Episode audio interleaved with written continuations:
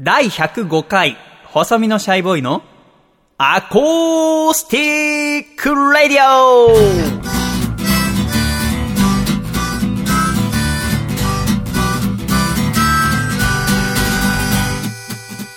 シャイ皆様ご無沙汰しております。細身のシャイボーイ佐藤孝義です。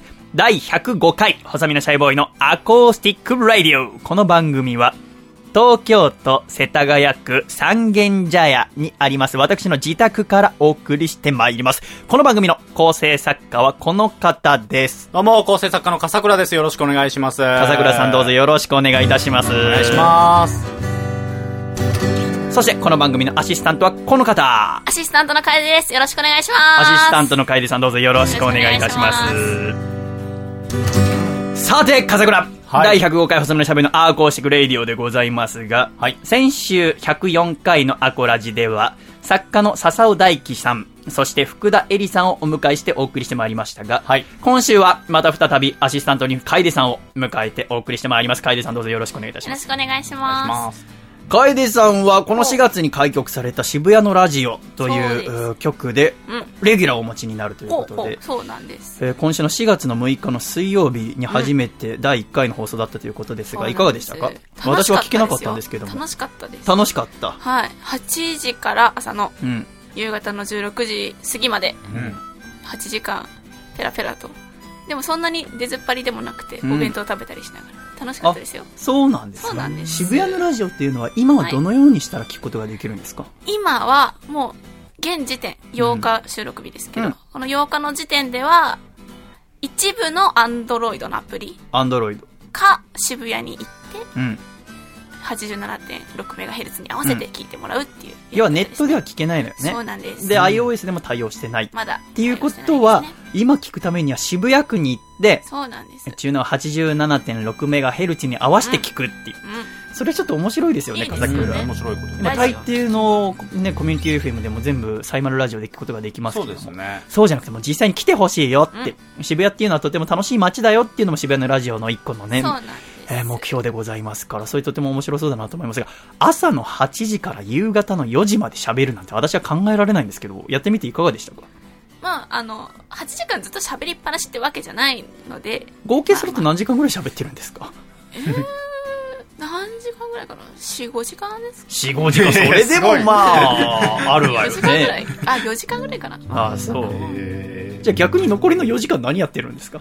あの収録番組をそのまま流したり、うん。あとはあのゲストの方にそのまままるっきり渡して番組をやってもらうっていう形式も水曜日はあ。るので、なるほど。まあ、その時間はあの私とあともう一人総合司会のうん伊藤総研さんっていう編集さん。あのブルータスとかの編集されてる方うん。と一緒にやってるんですけど、うん。まあ二人でスタジオから出てちょっとお弁当を食べたりあとフェイスブックを更新したりはあ。あとお天気を途中2回ほど読むんですけど、うん。朝と夕方に。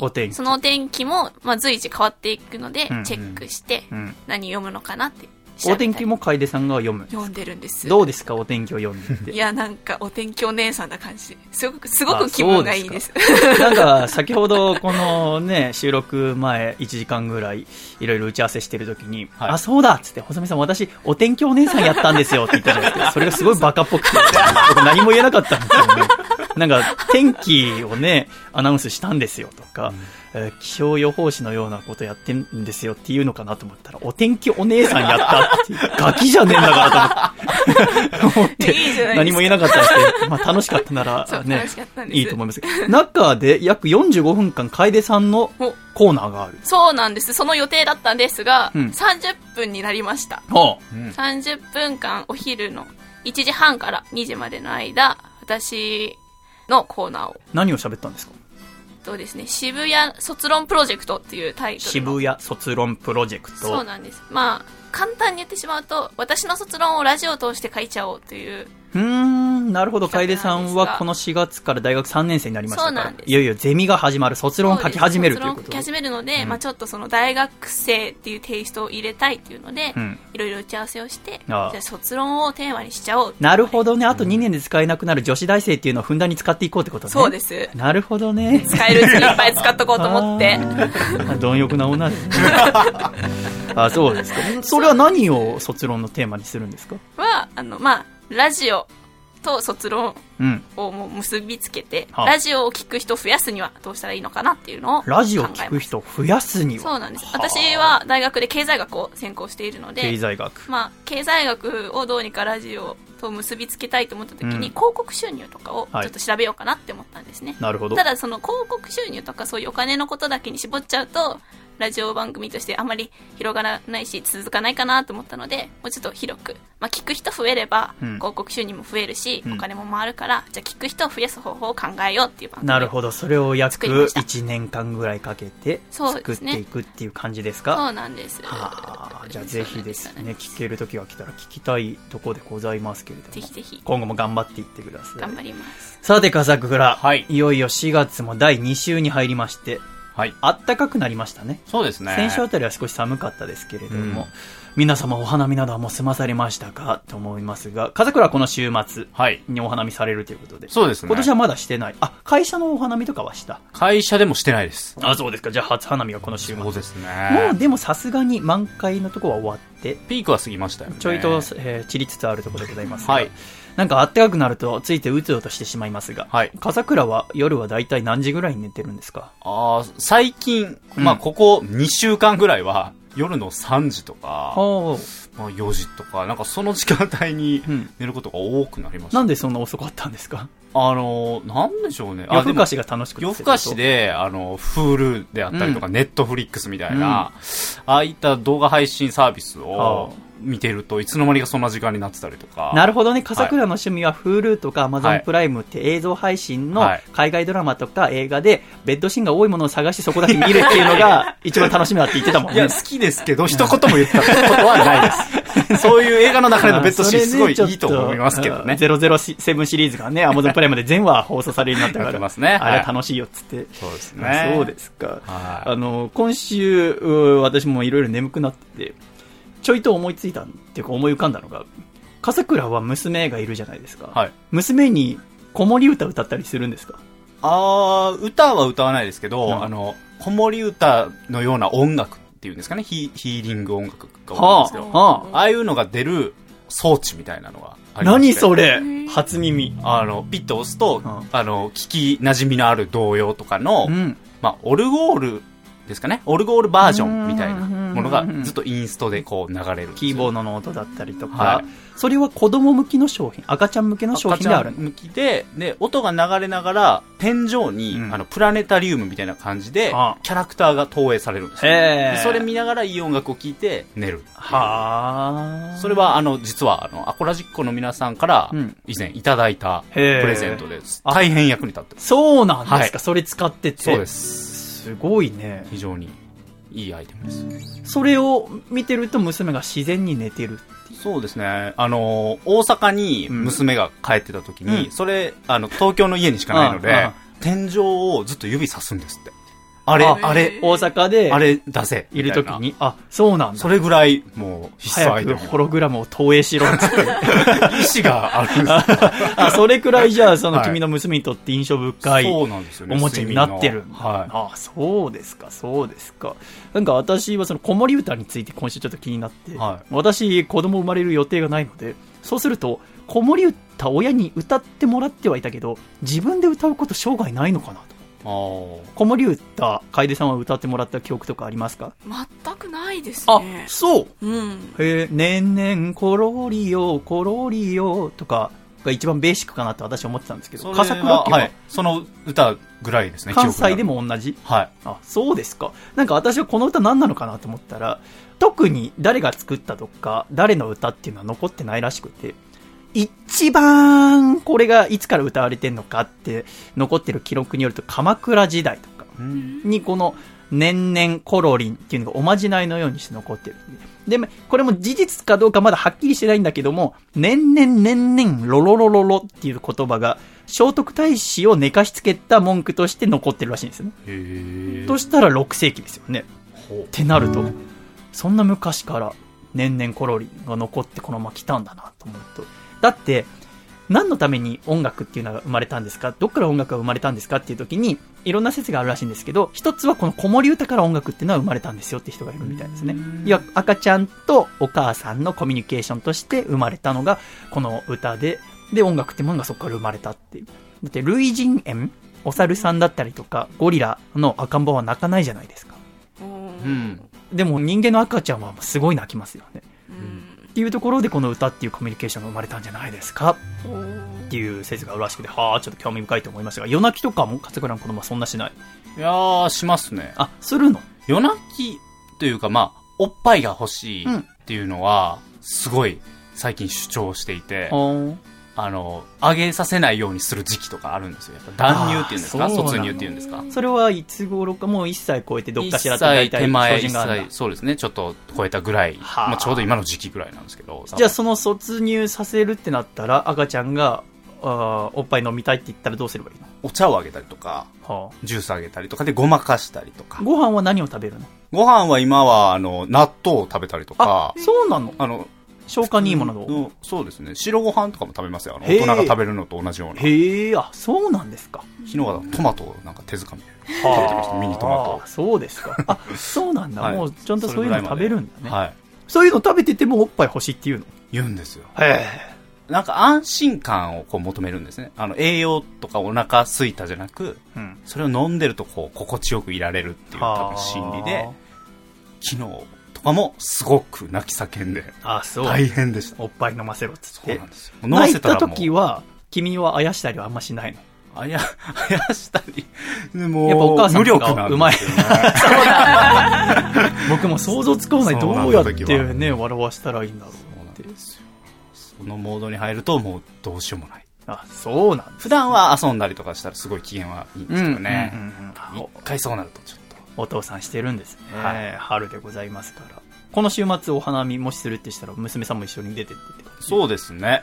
そしたら桜しっかり見るの初めてですもんね。初めてです。ああいいですね。初めての桜ってのは、はい。ねえ。じゃあ娘と一緒に楽しい花見してください。はい。私は、あ毎年、おはみ対抗期っていうイベントをやってるんですけど、なんか、娘との話いろいろ聞いた後にこの話するのすごい悲しいんですけど、私お花見をする人がいないので、ぜひ、お客様と一緒にお花見をしよう。ただ、人混みが苦手ですし、特に上野公園とかだと、もう前日から場所取りとかしなきゃいけないので、そこまでしてやりたかねえなってことで、うんここ3年間、毎年、トップシーズンから1週間後、いわゆる、う桜がちょっと散りかけているおはみの時期に、うん。毎年ですね、皆さんと一緒にお酒を飲みながら喋るだけのイベントをやってるんです。が、今年は4月10日の日曜日に上野公園で正午から行うことにしましたが、これ今回楓さんもお越しになるということで、来ます。なので楓さんも20歳になったということでね。えーなので私たちが正午になると上野公園のどこかにいるので、だからもう渋谷のラジオと同じ方式です。実際に来て探してくださいっていう電波入る場所ね。だってすごい、だって渋谷のラジオの電波が渋谷のラジオのスタジオ内でもあ入んないとこあるんでしょ？探さないとないってそいうれす。ごい、す。い宝探しみたいよね。宝探ししてラジオ聞けるとこどうかなそうです。ねな私たちの場合はシャイどこにいるかなっつって。で、来てもらったら、え兵糧と領土を差し出していただくっていうことね。なレジャーシートも、もう持ってこれなかったらいいんだけど、レジャーシート持ってきていただいて、で、なんか食べるもんならお酒など持ってきていただいて、それでみんなで宴をするっていう。まあ、要はもう、他力本願なあイベントでございますけども、なぜか毎年人気で、えーたくさんの人が来るんですよ。今年もまあ楽しくやれたらいいなと思いますが、楓さんが来るということで、楓さんは何作ってくるんですか？えなんか作るんですか？え、じゃないと。やっぱり、その、正午から やるって言っても、私たちはね、はい一応、最低限の場所は取らなきゃいけないわけですから、まあまあちょっと早めに行くわけですよね。そしたら、私とあなたで多分1時間ぐらい、二人でいなきゃいけないわけでしょ？別に二人でいなくてもいいかもしれないで、俺が取って、お前どっか行ってるからと、どこ行くんだよ、だってそんな。お散歩 何のどかな ことしてくれてるんです。それからてめえが場所取っとけよ。まあ、しかも私、あんま散歩を知らない上の公園でしようとは思わないんですけど、その1時間埋める何か食料を用意しておいてもらえると、えーよろしくお願いいたします。ということで、春いろいろなことが 始まっていきますが、今週からあれが始まりましたよ。トト姉ちゃん。あ NHK の朝ドラ。ラ見ました？楓さんも笠倉見てない？一話見ました見てないです1話見た？あ、1話見て、その後見ようと思わなかった？見てないあ、そうか。私は連続テレビ小説って見たことがなくて今まで。一つも去年、ちょうど4月から再放送が始まったアマチュアを見てたんだけど、うん BS でね。で、7月に東京出てきたら、この家 BS 入んないから、3ヶ月で、アマちゃんが東京来る前にアマロスに陥るっていうですね、最悪な事態に陥って、ただなんか DVD とか借りようかと思ったんだけど、やっぱ毎朝一つずつみんな楽しかったなと思って、うん。えーで、そこで止まっちゃってるんですけども、せっかくトト姉ちゃん始まったんで、見てみようかなと思って、この1週間見たんですけど、面白かったですよ。すごく面白かった。まだ、あ主人公の高畑充希さん。はい。とかはさほど出てきてなくて、その高畑さんの子供時代のやつが今やってるんですけど、すごくいいですよね。あの俳優さんなんだっけ？かっこいい人。かっこいい人いっぱいいますよ。あの、かっこいい俳優さんが出てるの。え？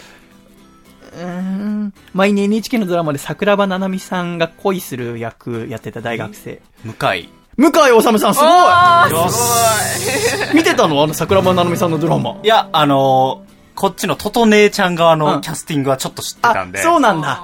その中で今。うん。向井治さんがすごくいいの。へなんかすぐいろんなことをほっぽり投げてしまうだらしないお兄さん役なんだけど、それがすごくかっこよくてね。で、今日、金曜日これ収録していて、今日の朝がだから第5回目の放送。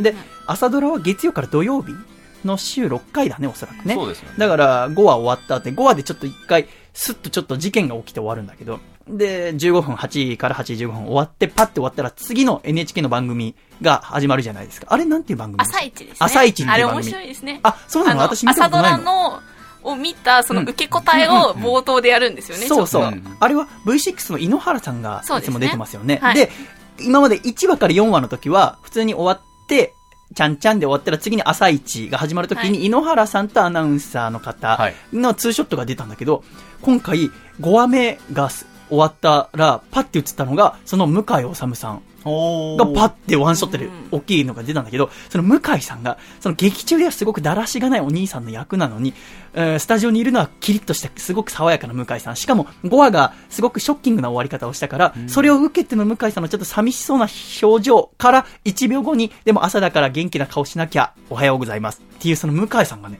すごくかっこよくて。へちょっと見れるときは、その朝ドラだけじゃなくて、朝一もね、うん見たいな。うんだからそのレコーダーでいつも録画してるんですけど、8時から8時15分をいつも録画してたんですけど、今日から8時から8時16分までを録画するように。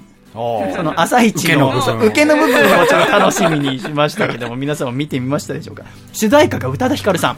うん。すごくかっこいい歌ですよ。ほバラードに近いぐらいのゆっくりな曲なんですけど、すごくいいですね。ちょっと発売後が楽しみでございますけれども。あーじゃあ二人とも見てないということで次に行こうと思いますが。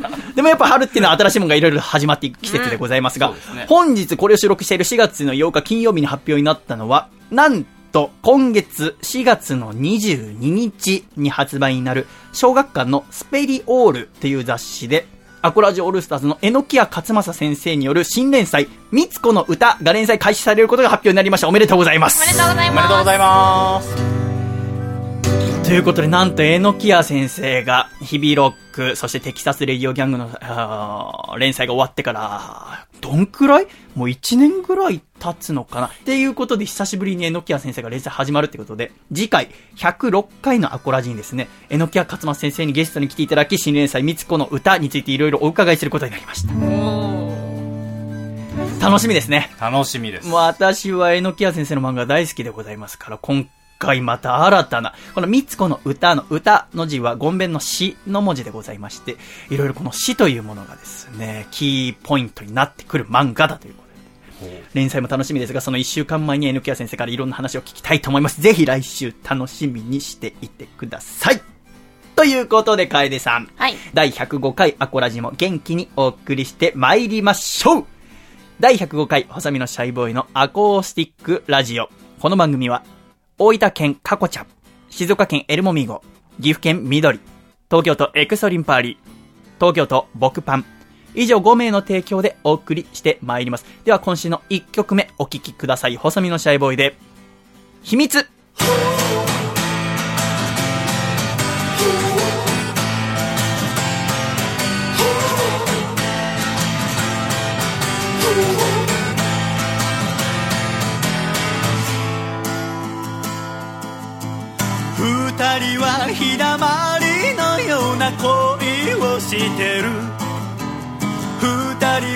愛し愛は勝ち合えている。でも今胸を使える一つの想いは隠した私の過去を伝えるか否か。ねえ目と目あった瞬間気づいていたの。えっとねなんてごまかし聞かない。そっと手と手重ねてみれば早まることをずっと分かってたでも言えない秘密が加速する。求めせめぎ合う二人。愛の誓い揺れる。過去には戻れ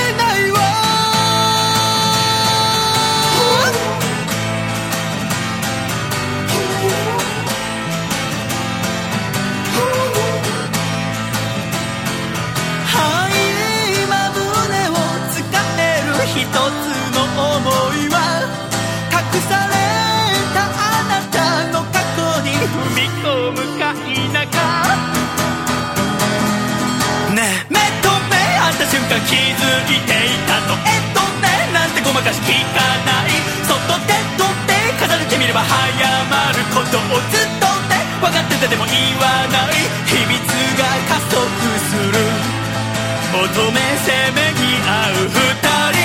愛の誓い揺れる。過去には戻ら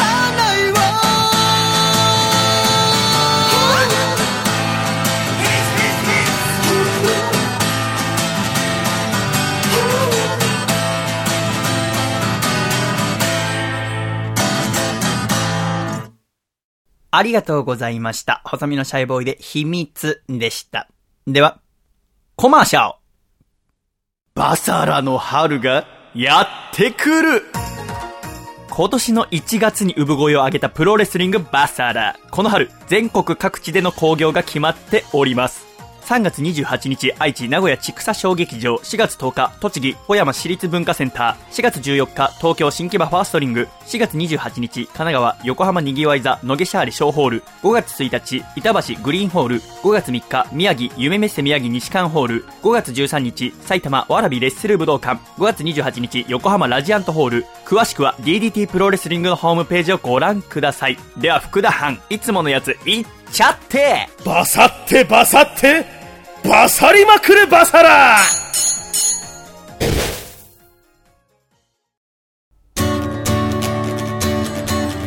山形県ラジオネームベネットは静かにクロスタイさんからいただいた細身のシャイボーイがお父さんと仲直りする方法。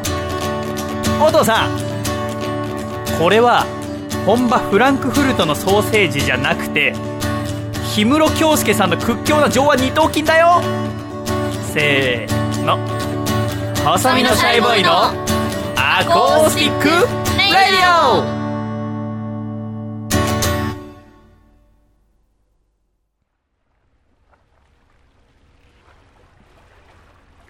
シャイ第105回細身のシャイボーイのアコースティックレイディオ改めましてこの番組は細身のシャイボーイと楓と、笠倉で。お送りしてまいります。どうぞよろしくお願いいたします。ということで、笠倉。はい。先日、笠倉に珍しく話しかけられまして、え、細身さん、好きな映画を3つ教えてくださいっていう 話がありましたけれども、笠倉が私にその手の話しかけをするのはすごく珍しいんですよね。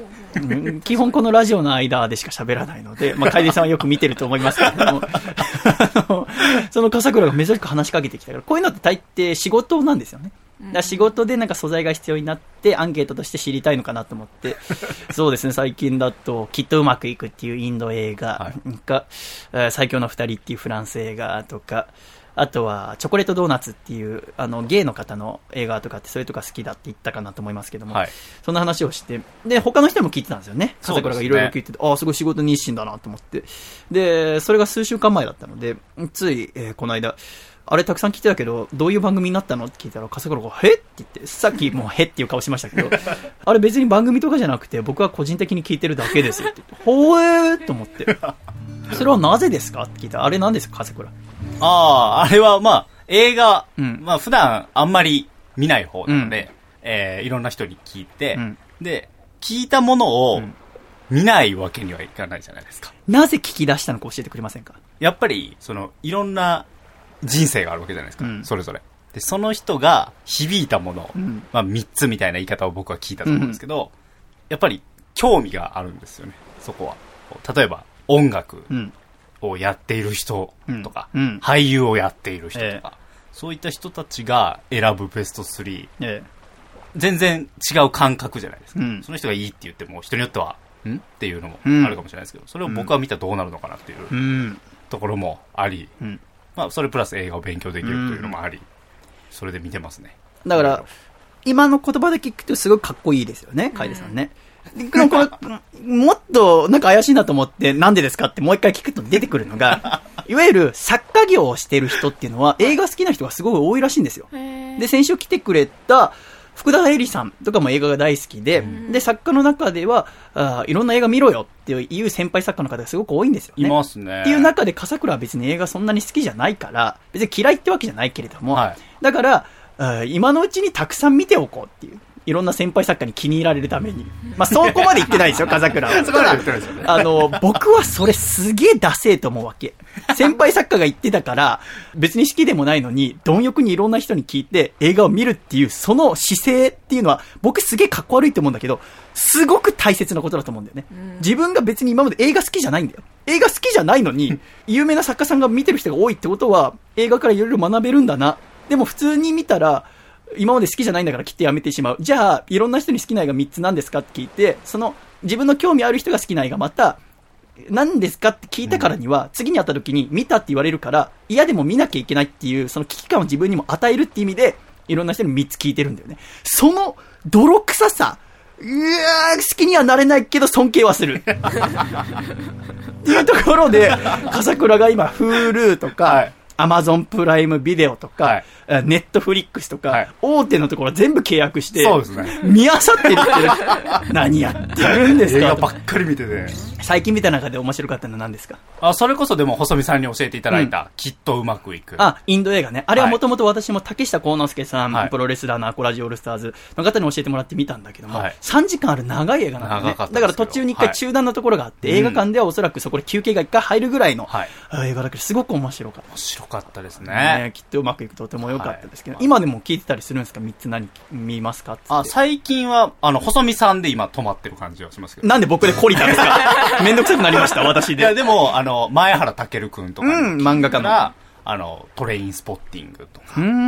そういった映画も教えてもらいましたし、あなんかスタン・キューブリックさんのなんか作品みたいなのもはあ、いろいろ見たりとか、あと、それこそ、あの、前野さん。前野智也さん。に聞いたところ、笠倉さんヒップホップが好きなんで、うん。音楽がうん。効果的に使われてる映画、は。教えてあげますっていっぱい教えてくれたんですよ、ね。すそうなんだ。やりがたいことに。だって、それを聞きたいがために前野さんに連絡したりしてるんでしょ？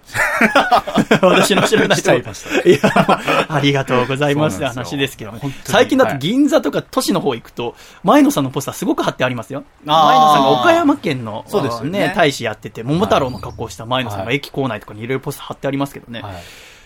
映画、私あんまり好きじゃないのが、宇宙物あーのがあんまり好きじゃなくて、いわゆる地球最後の日どうしようとか、ね宇宙人が攻めてくるとか、うんあすごくたくさんあるけど、私はそんなに好きじゃなくて。っていうのも、映画見るときって、大抵誰かにこう感情移入をしながら見たりとか、好きなキャラクターがいるわけじゃないですか。で、私は結構、もともと理系の人間なので、うん、科学者とかに感情移入をするんですね。不器用なあ博士とかに。そうすると、宇宙物とかだと、なんか結構隠居してた数学者とか科学者が出てきて、で、一緒になんか、うん地球のコアの方に掘り進んでいったりすると、大抵その科学者とかどっかで死んじゃうんですよね。おっこちょい、おっちょいで。そうすると、ああ、ほらねって毎回思うから、あとなんか、アルコール漬けになったね、研究者とか出てくると、またかよって思うからあんまりそういうの見ないんですけど、今週、ちょっと女性と食事してて映画の話になって、したら、好きな映画何ですかって言われたから、まあ私は、それこそさっき挙げた映画みたいなのが好きですって、あなたは何が好きですかって聞いたら宇宙物が好きだった。で、最近だとオデッセイあっていう映画ありましたね。あれとかすごく面白かったですよって聞いたら、あそうですかっつって。私も見てなかったですけど、DVD とかになったら見てみようかなって思ったんですけど。その人は私と正反対で地球最後の日どうするみたいな映画が大好き。それはなんでですか？って。やっぱり地球最後の日になった、また宇宙人が攻めてきたとかだと、いわゆるもう未来がもしかしたらないかもしれないっていう時に、恋人たちが織りなす、えーいろいろな恋愛事情だったりとか、夫婦とかの絆が確かめられる、そういう人間模様が好きなんだ。なるほど。そしてその時に私が質問されたのは、じゃあ地球最後の日、もし恋人がいたとして、あなたはあ誰と過ごしますか？って家族ですか？つって恋人ですか？って言われた時に、まあ家族は私も離婚してしまいましたのでいないから、そうなるとま恋人しかいないわけですよね。ただ、じゃあ絶対恋人に会いに行くかと言ったら、もし恋人が、うん実家とかで安全にしてるのであれば、きっと街中で争い事とか起きてるだろうし、せっかくなら最後人の役に立って死にたいから、その暴動とかを収めに行くかなみたいな話したら、すごい興ざめの目でされて、こういうやつ何言ってるの？って。わかんない私が言ってること。わかるでしょ？でも少しは。いや、私今まさしくその女性と同じ。あ、そう？何言ってんの？いやいや、わかるじゃん。だって、その、だって、大変、最後ぐらいみんな安らかに終わりばいいと思わない？思わない？だってどうせ好きな人と一緒に過ごしたいどうせ終わっちゃうんですよ。そうだよ。役に立っても、だ、もう、自分も役に立ったことを実感しないまま、もう、パー、さよならって。でもさ、じゃあ宇宙人来てさ、はい大変だって言ってもさ、うん、平気かもしんないじゃん。まあ確かに。助けてくれるかもしんないじゃん。うん。でも助けてくれるかもしんないじゃんって言ったら、私の質問は地球最後の日ということで言ってるんですけど、そういうのは必要ないですみたいに言われて。ああ、わかんない。じゃあ、あー8割方おそらく恋人に会いに行くと思います。だから途中ね、もしかしたら移動してる途中に何か大変なことが、それこそ地球最後の日とかあったらあるかもしれないから、絶対とは言えないけど、うん8割方は会いに行くと思います。これでいいですかって言ったらもう完全に不機嫌になっちゃって。もういいですっつってその話題終わったんだけど、帰り道とかなんて言えばよかったのかなと。うんて言うのが正解でしたか？えー、正解、正解は多分、いや、もう何が何でも会いに行きますよとか。でもそんなのは嘘だよ言うん私も嘘だなってそんなのは嘘ですよね。そんなのは嘘です。家族がいれば家族と過ごしたいと思うかもしれませんけど、ね一人身の27の男がさ、わかりません。もし恋人いいたとして、その人と一緒に過ごすかって言ったら、その場になってみるかわかんないですよ。で、うん少しは役に立ちたいと思う気持ちは働くかもしれない。だから、高確率では会いに行くと思います。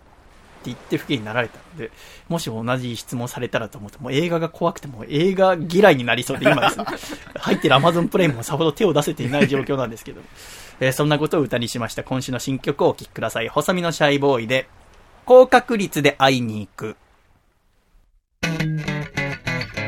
ちょっと聞いてと君が言うもしも地球最後の夜が来てどこにも逃げられないんだとしたらあなたは誰と一緒に過ごすの？はなんてくだらない質問をするのかと思ったが答えなきゃ多分怒り出すから僕なりに考えてこう言った。君に高確率で会いに行くきっと高確率で会いに行く。僕は高確率で会いに行く君に高確率で会いに行く Oh yeah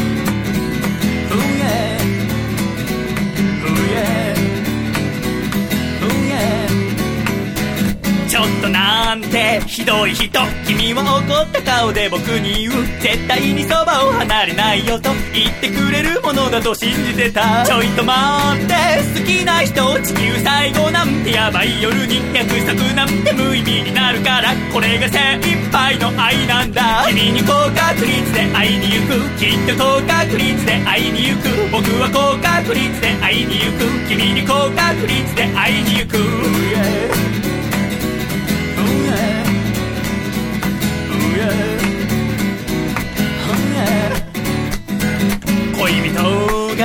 が不意に言うもしも地球最後の夜が来てどこにも逃げられないんだとしたらあなたは誰と一緒に過ごすの？そんな質問をされた時あなたならなんて答えてますか？僕はこう答えて喧嘩になりあげくひどい人だと振られたよ。君に高確率で会いに行く。きっと高確率で会いに行く。僕は高確率で会いに行く。君に高確率で会いに行く。はなんてくだらない。質問をするのかと思ったが今になって思い返してみりゃ多少の嘘も混ぜるべきだったありがとうございました。細身のシャイボーイで、高確率で会いに行くでした。楓さん、この曲嫌いですか？いやいや、そんなことないですよ。そんなことない。ならその目やめてもらえますか？では一度、ジングルをお聴きください。栃木県、ラジオネーム、山田三号さんからいただいた、細身のシャイボーイがお父さんと仲直りする方法。お父さん、パニーニを食べて、君もお父さんみたいになろう。って言ってるけど、その根拠は何？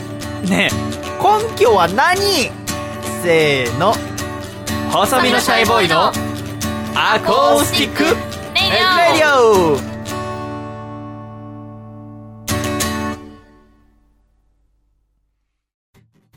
4月になって新年度始まりまして、始まりまあ、ました。新生活が始まったし、まあ、ね、学校に入りましたとか、就職しましたで、引っ越しをした人とか、あとは逆に自分の家の近くに人が引っ越してきたよって人とかんいるかもしれないんですけども、はい 近所付き合いってなかなか最近ないんじゃないかなと思います。そうねシャイさん引っ越してきた時にこの三軒茶屋に、うん。隣の人とかに挨拶行きました。うん、おせんべい持ってきましたよあ角吉のやつ。でも逆に言うと、それ以来ほぼ喋ってないね。あー。お会いする時間帯も違うからね。あー私は今マンションに住んでるんですけど実家がマンションなので、マンションの11階建ての10階に住んでいて、うん両隣の人にははいもう結構まあそんなベタベタに仲良くはないんですけど、君10階に住んでるんだ。そうです何階だと思いました？4階。あーおばあちゃんち4階なんですはあ、当たった どうでもいい。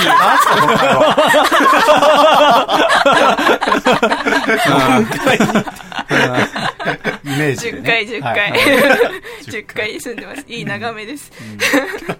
両隣の人とかも、そんなに、まあ、まあ、ちょっと会ったら挨拶するぐらいだったんですけど、うんうんあの、2011年に地震があった時とかに、なんか、普段そんなに喋ったこととかなかったんですけど、結構こうお互い気にかけて、あ、お弁当あるけど食べるとか、うん。ちょっと、うち家具が倒れちゃったんだけど、お家空いてるとか、助け合ったこととかもあって、あと、上の階に家族が住んでるんですけど、その家族とも、引っ越してきた時期、マンションに住み始めた時期が一緒なので、ちょっとまあ、多少仲良くて、たまに家行き来するぐらいで、その家族が、私の家が4人家族で、両親と私と中学生の妹なんですけど、上の階に住んでいる家族も、親ですね、親が2人、あの、お父さんお母さんと、下に兄弟が2人いて、お兄ちゃんが私と同い年の大学生。で、妹が下にいて、多分高校生ぐらいかな？って思うんですけど、あの、年代も近くて引っ越してきた時期も同じぐらいなので、結構ちっちゃい時から仲良くて、まあ途中私が、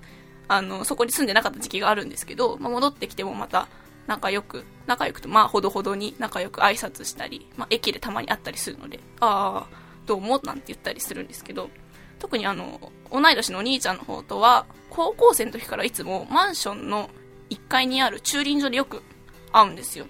で、二人ともまあおそらく同じ駐輪場使ってるのかなって思ってるんですけど、駅まで自転車で行って、うちから駅ちょっと離れてるので、まあ自転車で行ってっていうのでたまに駐輪場で会うんですけど、最近、こう自転車乗るときに、こう法律が変わったりして、マナー違反が多いとかなんとかってあるじゃないですか。結構イヤホンして自転車乗っちゃいけないよとか、うん。車道を走らなきゃいけないし、車道を走るにも車と同じ方向で走らないといけないよとか、信号も車のと同じ信号を守りましょうねとか、うん。結構厳しくルールが変わったりして、うん。私それ以来、ちょっと怖くなってあんまり乗らなくなったんですよ。うん。まあ、ちょっと急いで駅まで行かなきゃいけないなとか、うん。ちょっと今日歩くのめんどくさいなってぐらいの時に自転車乗るぐらいで、結構まあ、歩いて駅まで向かうことが多くなったんですけど、まあその一個上の階に住んでる男の子はまあおそらく駐輪場まだ使ってるっぽいんですけど、私が自転車乗らなくなったので、あんまりマンションの中でも会わなくなって、まあたまにエレベーターの中で挨拶するぐらいの仲になったんですけど、そのまあ自転車の話にちょっと戻りますけど、の乗ってる時の身としては、ちょっと歩道を走るぐらいいいじゃんって思っちゃうんですよ。うん。やっぱ車道を走るのって怖いんですよ。車が近いし、ね特に住宅街の車道だと、あの、一車線ずつしかなくて、狭いから、車もちょっと避けづらいし、結構なスピード出すんですよ。んまあ、バスも通るし、それが怖くて私は乗らなくなったんですけど、で、やっぱり、ほまあ、怖いなと思って歩道を走ると、どうしても歩いてる人の迷惑になっちゃうし、っていうので、まあ、うちの目の前も交番だし、ちょっとなんかルール気をつけなきゃいけないなって気持ちにもなるので、ただ、あやっぱり歩く側の身になってみると、まあ、いくら車道が怖いからって歩道を走られるとちょっと、それはそれで歩いてる方は怖いし、結構歩道だと対向とか、あの、なんですかね、走る方向あんまり気にしなくなるので、うん結構自分が歩いてる方向の向かいから自転車がスピードを上げて走ってきたりとかして危なくて、で、やっぱり、こう、そういうのって気になりだすと止まらないんですよね。やっぱ、うんルール違反じゃんっていう気持ちはこっちとしてはあるので、なんか結構、道歩いてて、で、こう、向かいから自転車が走ってくると、うん私結構ムッとした顔で見ちゃうんですよ。うん。なんか車道出てくんないかなみたいな。あそのすれ すれ違うすれ違う一瞬だけ時に、伝えるってこと？そう、もう、別に、まあ、譲るんですよ、道は。普通に、なんか、こう、どかないとか、そういうことまではできないんですけど、ただ、こう、素直に道を譲るのが、なんとも言えないちょっと悔しさみたいなのがあって、ちょっと譲るときに、むって顔をするっていう、すごい性格の悪さを前面に出した行動し、どうしてもしちゃうんですよ。なんかこう、いや、わかるけど、車道走ってよとか、いや、わかるけど、これ反対車線だよっていう気持ちでちょっと見ちゃう癖があって、まあ、親にも結構、なんか、そういうの気をつけなきゃいけないよって言われてたんですけど、こうね、どこに知り合いがいるかわかんないんだし、乗ってる人だって自転車に、こう悪気があるわけじゃないんだからって言われてたんですけど、それでもやっぱりやめられなかったんですね、私。で、この間、ちょっと晴れた日に、まあ、晴れてるし音楽聴きながら歩いて行こうと思って歩いてたら、向かいからすっごいスピードで自転車が走ってきて、で、思いっきり対向車線なんですよ。で、うわ、怖っと思って。ただし、歩道と車道の間って少しブロックみたいなのがあって区切られてるじゃないですか。で、そのブロックもたまにこう、なくなって、うん。あの、車道と歩道が出入りできるようになってるじゃないですか。だからそこで、まあ、車道に抜けるだろうと思ってたんですけど、対向車線を走ってたので、抜けられなかったみたいで、そのまんまスピードも落とさずに、自転車がわーっとこっちに向かってきたんですよ。怖くて、とりあえずまあ避けなきゃと思うんですけど、やっぱいつもの癖もあって、しかもスピード上げてるしって思って、結構ムッとした顔で、また自転車の方見ちゃったんですね。そしたら、その自転車に乗ってた人が、上の階の男の子だったんですよ。うん。で、その時に、うん。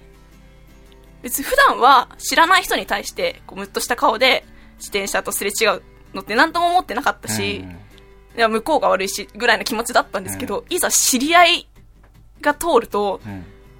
なんか、自分は悪いことしない、してないはずなのに、なんか、ものすごい、ごめんなさいっていう気持ちが出てきて、うん。それは睨んだことに対して？そうですね。で、しかも私、ちょっと目が悪くて、普段メガネかけないとあんまり人の顔とかも遠くだと見えなかったりするので、結構長い間、その子のことをひどい顔で見てしまったんですよ。で、多分おそらくその子は気づいてて。でも、車線が反対だから抜けられない。しょうがないからこのまま通るしかないって気持ちで、すっごい気まずそうな顔して私の横を通ってったんですね。で、もちろんこう、向こうもおそらく悪気はなかったし、まあしょうがない、言っちゃしょうがないんですよ。車歩道もそんなに混んでなかったし、うん私しかそこを歩いてる人いなかったので。でも私も別に何も、まあちょっと嫌な顔しちゃいましたけど、その、マナーとしてとか、というかまあルールとしては別に歩行者が歩道を歩いてるだけなので、何も悪いことはしてなくて、ただでもすごくなんか嫌な気持ちが残ったんですよ。うんまあそれはもう完全に私が悪いんですけど、最初から素直に道を譲ればいいところを、なんかちょっとしたこう悔しさを晴らすために、ムッとした顔するっていうのをやってしまったがために、すごくこう嫌な気持ちになっちゃって、ただなんか、そこでちょっと思ったのは、確かにここの自転車の話は、私が最初から、なんか変な癖をつけなければよかっただけなんですけど、なんか他にもマナー違反とかってうん街中に結構あるじゃないですか。うん例えばね、ゴミをちゃんと分別しない適当なところに捨てちゃうとか、うんあと電車の中で、なんかまあ別にいいじゃんって言って優先席パッて座っちゃうとか、うん電車の中で電話で話してるとか、うんちょこちょこあるじゃないですか。で、それが他人だった時って、はなんか嫌だなって思って終わりますけど、うんもしそれが自分の知ってる人だったら、どうしたらいいんだろうなって思って、どうしますか？皆さんだったら。私は多分何も言えないんですよ。言えないし、知らなかったことにしちゃうんですよ。ただ、そういう時にちゃんと、あの、まあ、こっそり教えてあげるでも面と向かって言ってあげるでも、言える人は言えるし、ただ言えない人は本当に言えなくて、自分の中だけで留めて知らなかったことにしようって思ったり、あと本人には言わないけど周りには言っちゃうってこともあきっとあるし、なんかそういうこうマナー違反とかやっちゃいけないでしょそれっていうことを、ーうん。もし自分の知ってる人がやってたらどうしますか？うん。というお話でいや、す。そんな、これ見よがしの顔で話題を投げかけられても、え、細見さん注意できます？これ。何が？知り合いが例えばなんか、電車の中で、こう、しますよ酒飲んだりとか。私一緒にいる人が優先席座ったら立てって言いますから。あああ、シャイさんは言えそう。笠倉さあ。んいや、言えなそう。ないですね。多分 その違いなんですか？なんですか？私が近くにいる人を大切にしないみたいなそう。いうことじゃなくて、で言うことも大切なんですよ。言うこといや、こ言そうがべきなんですよ、多分。ただ、その今後、ちょっとななんか関わりづらくなるんじゃないかとか、いろんなことを考えすぎて、あ、これは見なかったことにするのが一番いい、知らなければよかったんだって思っちゃうのは思っちゃうんですよね。ああ。結構。私が一回あったのは、部活終わって、先輩と3人で、先輩2人と私の3人で、電車で帰るときに、あの、私の最寄り駅は京急線っていう品川から横浜方面までずっと通ってる電車なんですけど、ん京急線でそんなに混んでないんですよ。横浜方面、都心方面に夜向かう電車って。うんただ、3人が並んで座れる席はなかったんですよ。電車に乗った時に。うん。で、先輩が、あの優先席空いてるからそっちに3人で座っちゃおうかって言った時に、うん。もう私どうしていいか分かんなくて、いや、ダメじゃんって思うけど、いやでも先輩だからあんま言えないしあ、うん、言えないか。あどうしようと思って、まあ、何も言わずに私が一番最初に電車に乗って端っこに立ったんです。そしたら、まあ、二人も、二人だけで座るわけにも多分いかないんで、うん。何にもなかったんですけど、でも、すごいハラハラしませんか？それで自分も一緒になんかダメだじゃんって思いながらもやってしまうのも嫌だし、でも、そこでははっきり言ってしまうと今後の関係がちょっと気まずくなるんじゃないかなっていうのもあって、なんか、小粋なジョーク言えば、僕、優先席に座ると、ん。狼に変身してしまう病気なんですとか。うん。で確かにそういうふうにこう、うん。あんまりあいなんかそれを言われた相手もそんなに重く受け止められないようなこ、うん感じでパッて言えるのが一番きっといいんですよね。うんうん気まずくもないし、ちゃんとこう伝わるし、ただ難しいですよね。最近電車の中で、立ちながら目つぶるのがマイブームなんですとかさ。言えば。うん、確かに。そうですね。だからもうなんか、いや、私電車であんま座んないんで、とかなんか変なこと言っちゃったんですけど。確かに友達パターンじゃなくて先輩パターンもね。友達だったら。割と言えたりするんですよね。仲いい子とかって。うんいやいや、それは違うでしょって言えたりするんですけど、微妙な距離感の相手って一番難しいかなって思って、ちょっとそういう時どうしてますかっていうお話です。はい ありがとうございました。楓さんは、あの、はいその、渋谷のラジオうん。とかやってみて、どうでしたか？で、この番組はアシスタント来て7ヶ月ぐらいはい。が経ちましたけど、もうあと1年経たずに就活が始まりますけど、始まりますね。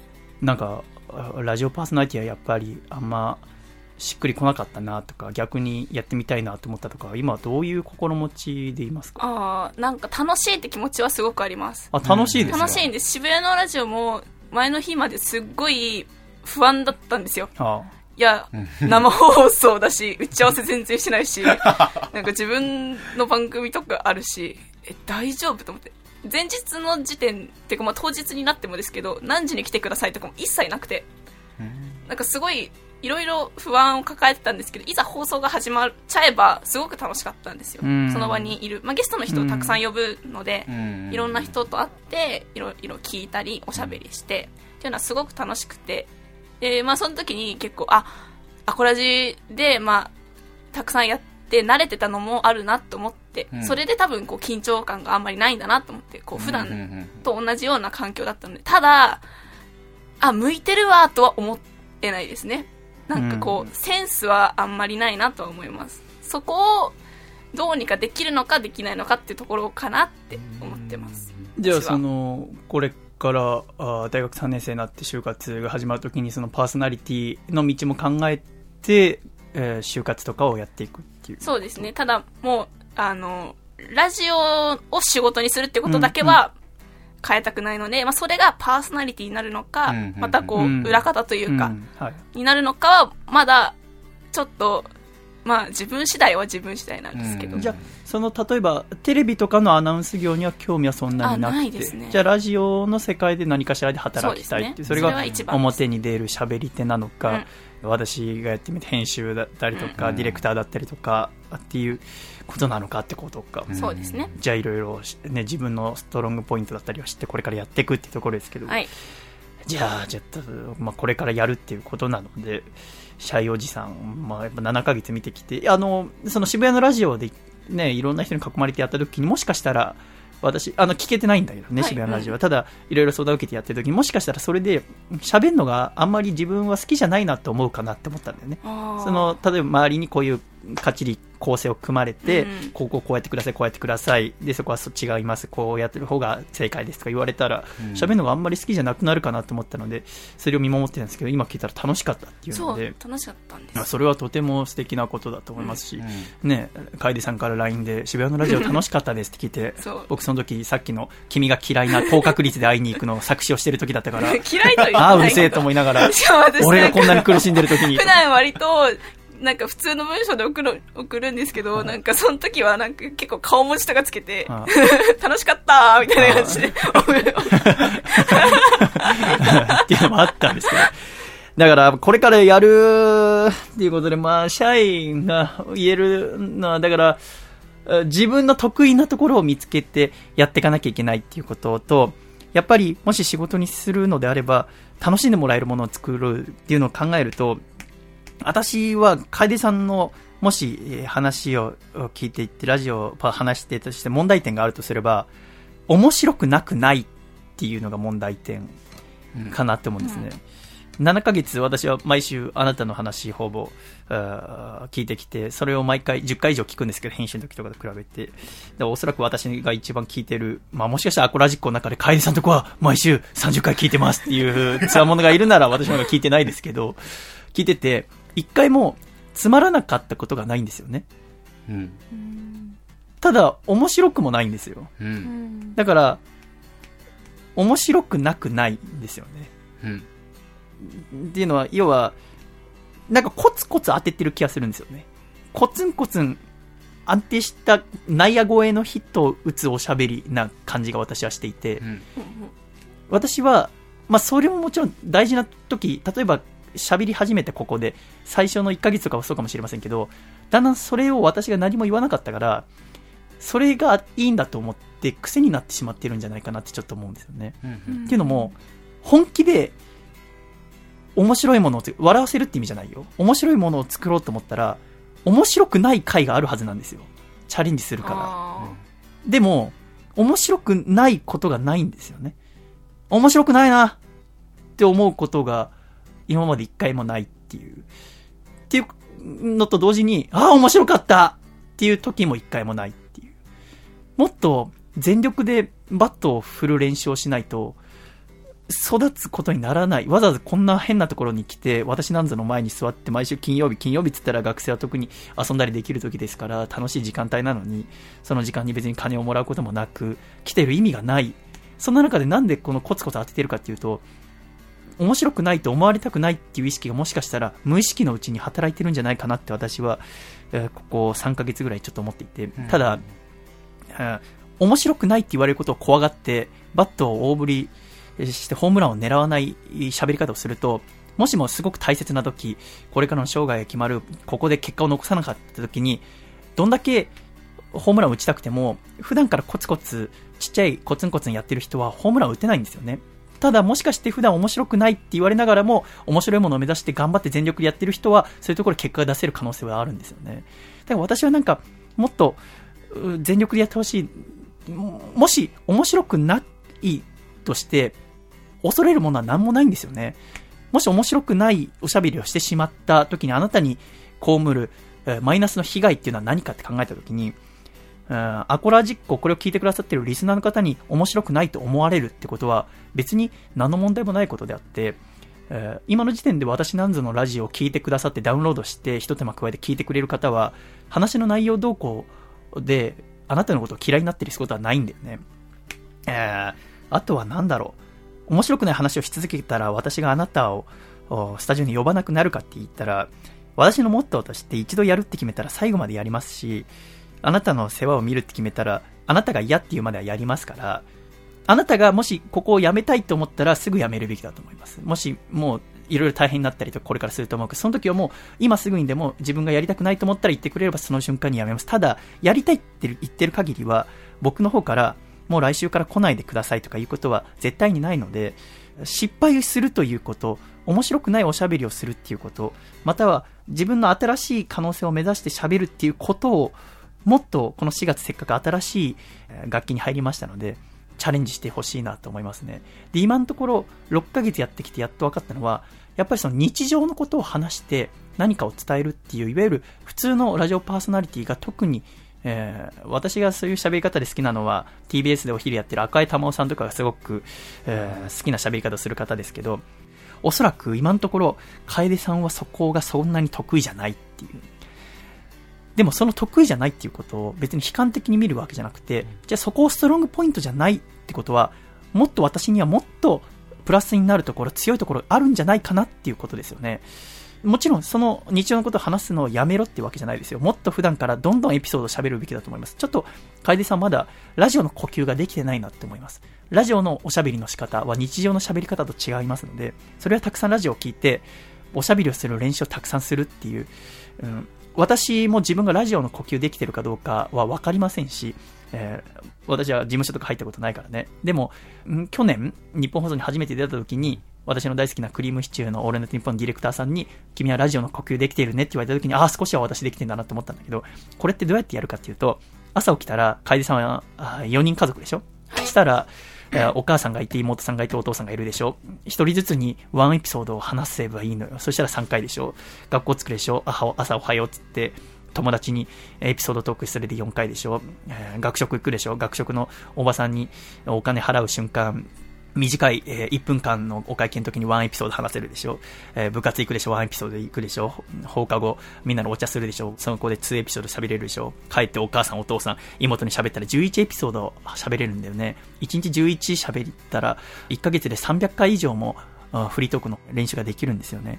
その積み重ねをしていくうちに、おそらく自然にできるようになるものだと思いますし、また逆にそれをしないと身につかないかなと思いますので、それを頑張って身につけてほしいのと、日常のことじゃなくて、おそらく他のこともチャレンジしてみていいかなと思います。っていうのも、自分の意見を入れるのが楓さんは今のところちょっと苦手ですよね。話してる途中で、問いかけとかが苦手だと思います。そすねそこを逆にじゃあしないっていうのはどうですかっていう。しないっていうのは、あ逃げるって意味じゃなくて、それをせずとも面白い番組を作れるかどうかっていうのを自分でやってみるっていう。時々楓さんはいろいろ調べ物してきて、今もノートも見てやってますけど、調べていろいろ細かく綺麗に整理整頓するのが上手い方だなと思います。ただそれにとらわれて自分の意思を入れにくくなってるのかなと思います。ってことは、じゃあ調べるに調べて喋ってみるのはどうかなと思います。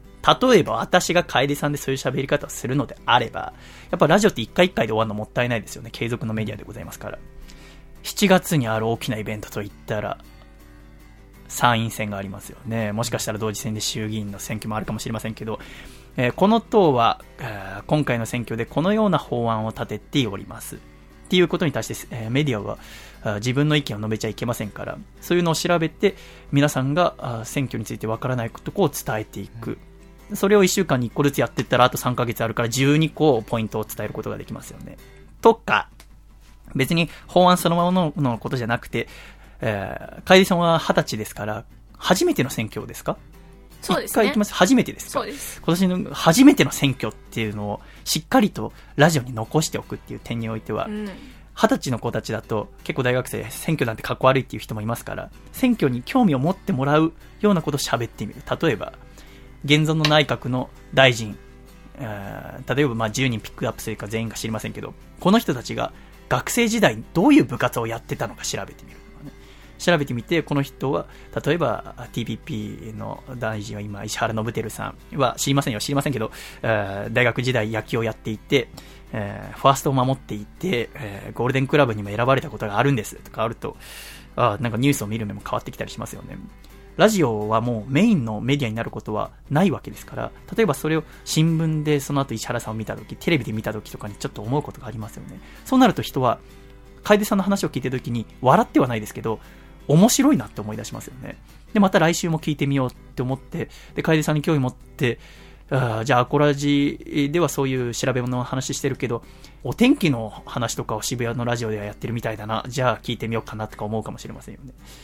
継続的にし、えーやっていくってことを考えて番組作り、チャレンジしてみてはどうかなとちょっと思います。ただそれを考えるのはあなたなので、自分の好きにすればいいんですけど、あとは、8月には何がありますか？オリンピック、パラリンピックがありますよね。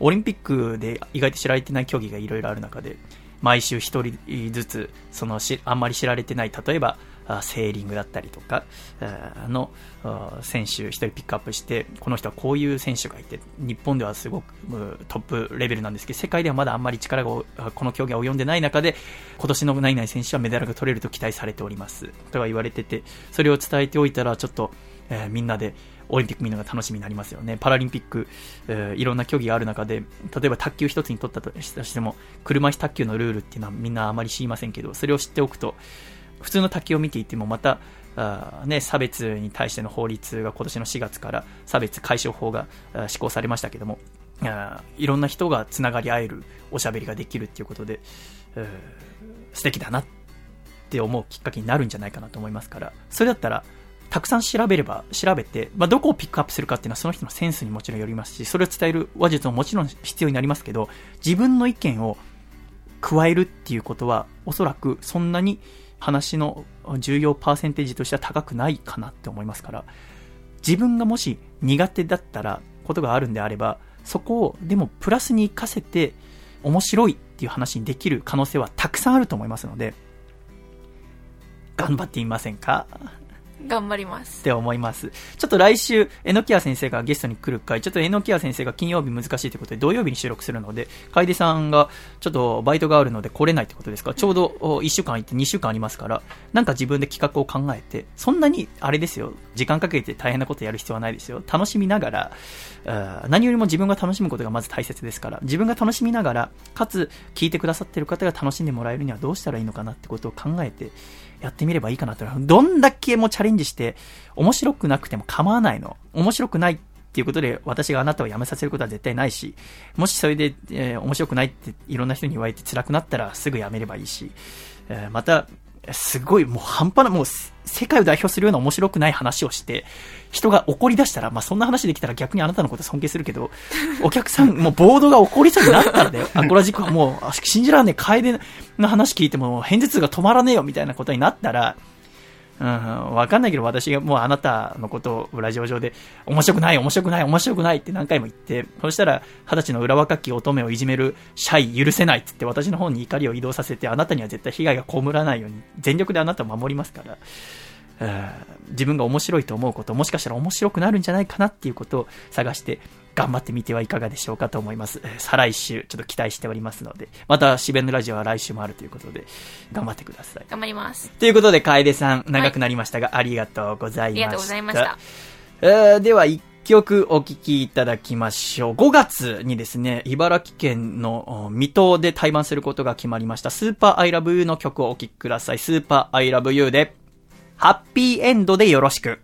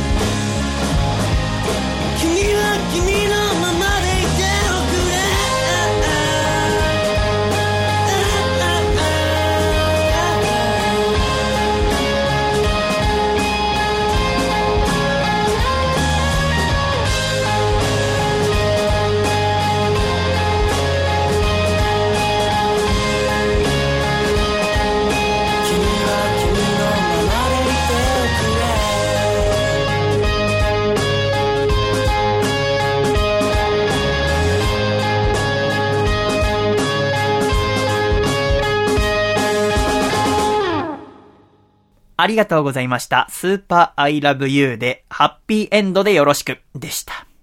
では一度、ジングルをお聴きください。大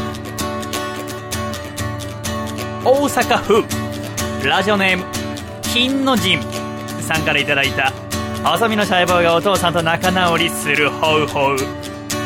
お父さん、一旦落ち着いて、まず話し合おう。そう、そうだよ。冷静になって、まず話し合いだ。分かった？分かったら、その手に持ったごきげんようのサイコロ、一旦地面に置くんだせーの。細身のシャイボーイの、アコースティック、レディオ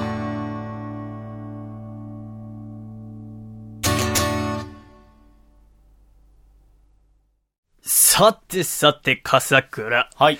今週から、なんと、新コーナーを始めてまいりますよ、あなた方。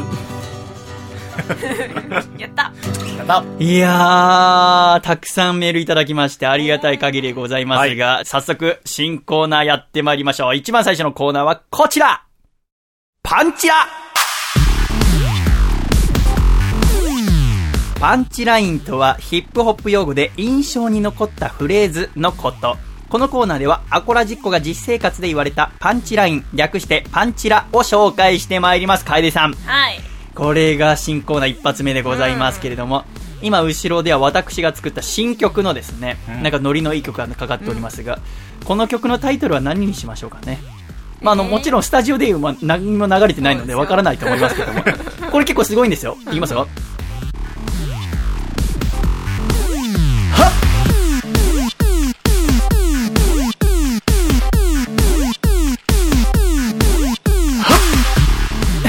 ということでね、えーまああの 放送上は結構今曲の感じが変わったりして、あえーノリノリで今私が、えーダンシングオールザナイトをしていたわけでございますけども。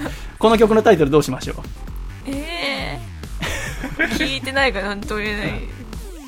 何ですか？何がいいんですか？あのここそんな時間取ってる場合じゃないんですよ、じゃあ、いい。タイトルなくていいじゃないですか。選択肢は。うん。じゃあ「無」という 曲に乗ってですね今週は。これはあの毎週新曲を流していきますので。はい。えーで毎週楓さんに曲名をつけてもらう。ただちょっと幸先が思いやられるほど出花くじかれましたけれども。では1通目。参りましょう。こちら。栃木県ラジオネーム最速の変態さんからいただいたパンチラ。ああそのカップ麺昨日食べたけどまずかったっすよ これ言われちゃうとねもう何も 後輩なんでしょうね。まずかったっすよ。後輩なんだろうねなんでそんなこと言っちゃうんだろうね。まあ、良かれと思って言ってるんでしょうけど。続きまして、こちら、愛知県ラジオネーム、内藤隼人さんからいただいたパンチラ。ご飯にするから降りてきて、今日の晩ご飯は、チャーハンとうどんよ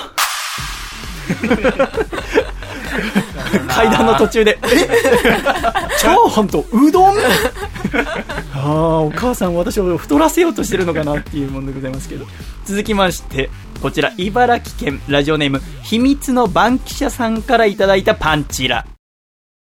お前ってさ、明治の文豪感がすごいね。ちょびひげかな？丸メガネかな？それがあの、写真撮るとき大抵カメラ見ないかな？続きまして、こちら、宮城県ラジオネーム、ブルースドライバーさんからいただいたパンチラ。お前は人間じゃない。悪魔だよ。何があったんですかね？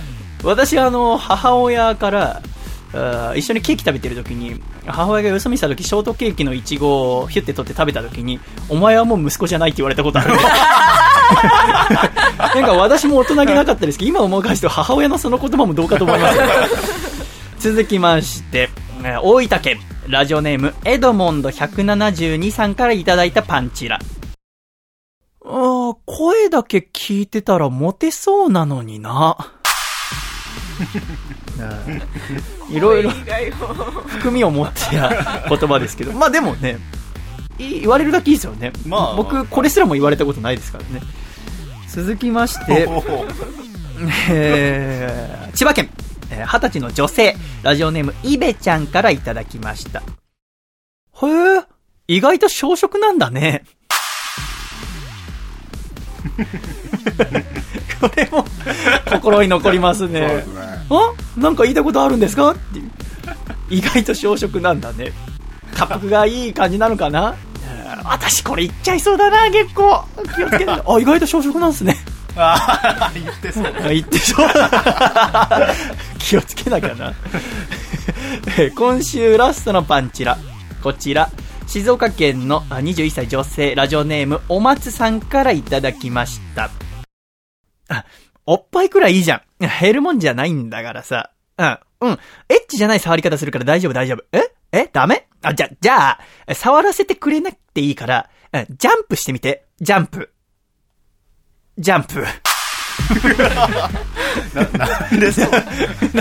おっぱいカツアゲですよ、これは。だから多分、わからないけど、男性、勝手に私の脳内させたおじさんだけど、うん、ちょっとおっぱい触らせてくれないっていう。おじさん感すごいですよね、嫌ですって言ったら、あ、じゃあ、じゃあ、あの、触らせてくれなくていいから、ジャンプして、揺れを見たいのかな？女性はこういうこと言われんのかなやっぱり。良いパンチラですね。気をつけなきゃダメだよね、男性が。まあね、楓さんはおっぱい小さいから言われることないと思いますけど、えー咳払い、ツッコミが。パンチラ、このコーナーは、えー懸命にパンチラと書いてラジオアットマーク細身のシャイボーイドットコムに送ってきてください。あー、とても楽しいですね。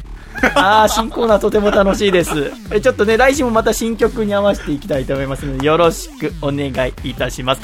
では、次の新コーナーに参りましょう。次のコーナーはこちら。あれこぼしました何かをこぼした時、絶望感に襲われませんか？このコーナーでは、あなたが体験したこぼしエピソードを送ってもらいます。その時の心境やシチュエーションも詳しく送ってくださいとなっておりますが、笠倉。はいこれは笠倉考案の新コーナーでございます。そうですね。これは、私、あまり物をこぼさないので、このコーナー、えー先週プレゼンされた時あんまりしっくりこなかったんですけど、はいいろいろどのコーナーにするって話し合いをしている時に笠倉がすごい強い目線で、あれこぼだけはやりたいです。あれこぼだけは自信があるんです。あれこぼはう。そうですね。これはどういうところを楽しめばいいんでしょうか？これはやっぱりあの、大体周りをがっかりさせたりとか、自分が落ち込んだりするはずなんですよ。何かをこぼした時。こぼすと自分だけじゃなくて周りにも影響を与える。はい、やっぱそのこぼし情緒っていうのを楽しみたいなと。あそうですか、はいちょっと私にはまだわからないんですけど、アコラジックの皆さんからたくさんこぼしたエピソード、あれこぼいただきましたので、はい読んでいってみましょう。1つ目、こちら、大阪府のラジオネーム、金の神さんからいただきました。先日までノロウイルスで倒れていた僕に、母親がお粥を作ってくれました。うん。せめて自分の部屋まで運ぶくらいは手伝おうと、おぼつかない足取りでお粥を2階に運んでいるとき、足に柔らかいぬめっとした感触を感じました。はあ、もう誰だこんなところに生温かくてぬめっとしたものを落としたの？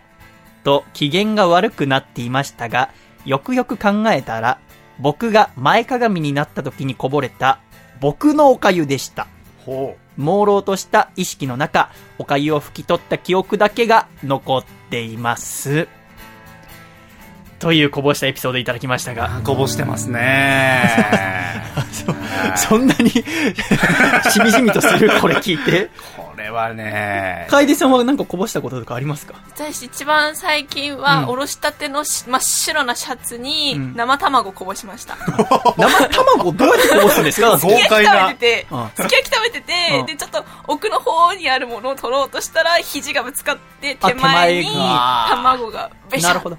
ああ初めて着た服。ー色こぼしですね、それはね。結構あるんですよ。笠倉先生的にはこのエピソード一番どこのあたりがこぼした的には優れてますかね？そうですね、あの、やっぱり手伝うっていう一個入ってるんですよね。なるほど。はい。あ良かれと思って、はい、良かれと思ってっていう。なるほど。やっぱそこで、うんはい、自らこぼしてしまう。なるほどねここが一番。そう思うと、これは何あれこぼいただけますか、あそうですね。これ結構、10段階で言いますと、はい7あれこぼ。?7 あれこぼ。結構高めですこちら、金の神さんいただきました。ありがとうございます。では次のメール参りましょう。こちら、愛知県のラジオネーム内藤隼人さんにいただきました。先日、お花見に行った時のことです。桜に目を奪われていたら、屋台で買ったばかりのみたらし団子を落としてしまいました。団子に砂がついてしまい、泣く泣く捨てようとしていたら、それを見ていた団子屋のおじさんが、それじゃあ食べれないでしょう。新しいのと交換してあげるよと言って、無償で交換してくれました。私の心にも満開の桜が咲きました。ほっていうのいただきます。これ別にこぼしたとは違いますよね。そうですね。ちょっとここはね、シあビアに。笠倉さんが怒ってる。はい それこぼしたじゃなくて落としたんだぞ。やっぱり団子のあのサイズ感、ええあれは音下に入りますからね。こぼしたっていう定義は何ですか？こぼしたと落としたら何が違うんですか、私がすればこのみたらし団子も持っていたおそらく容器からポロッとこぼしてしまったのうちに入るのかなってちょっと思ったんですけど。やっぱりね、あの、さっきあの、楓さん、はい。あの、卵って言ったじゃないですか。はい。あれ、液体が含まれてるからうん、こぼしだなって思ったんですけど、あの、団子って完全に固体で、うん。やっぱり団子が一つの基準だなって今聞いてて思ったんです何ですか？何ですか？団子以下はこぼし。えあ、以下というか未満ですね。えで、団子以上ええ。は落としですね、これは。そうですか。ちょっと、私わかんないんで、ちょっと、後でワードで送ってもらっていいですか？定義ちゃんとまとめて。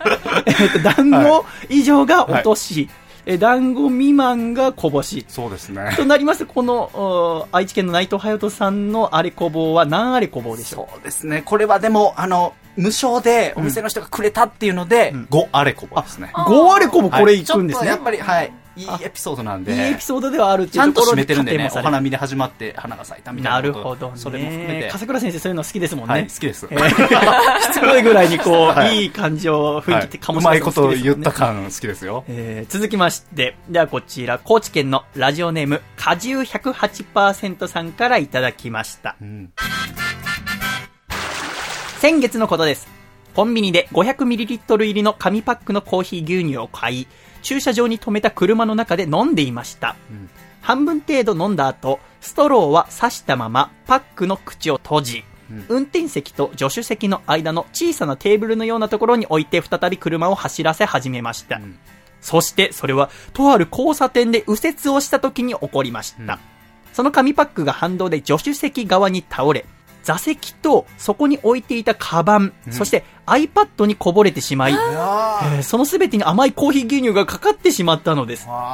運転中だったこともあり、かなり焦り、そして慌てましたが、冷静になり、路肩に車を寄せてからティッシュなどで押さえつけたので、座席に少しだけ匂いは残りましたが、カバンも iPad もなんとか難を逃れました。うん。iPad はカバーもつけていたので大事には至らなかったです。スピードも勢いもつけてはいませんでしたが、こうなってしまうようですので、どうぞ皆さん右折にはお気をつけくださいませ。いあー、いいですね。ただきましたが、コーヒー牛乳。はい。えー、私はこのこぼしたとはまた、うん、違うところなんですけど、はい。コンビニで 500ml の紙パックありますね。はいコーヒー牛乳を買って、はい駐車場に戻って、えー止まった車の中で飲むっていう、はいそのなんか雰囲気いいですよね。はい。高知県で。ああ、そんなにはいちょっとゆっくりしたかったんだなっていうのがわかりますよね、で。ゆっくりしたくて買ったコーヒー牛乳がパニックの要因になるという、また皮肉なところ。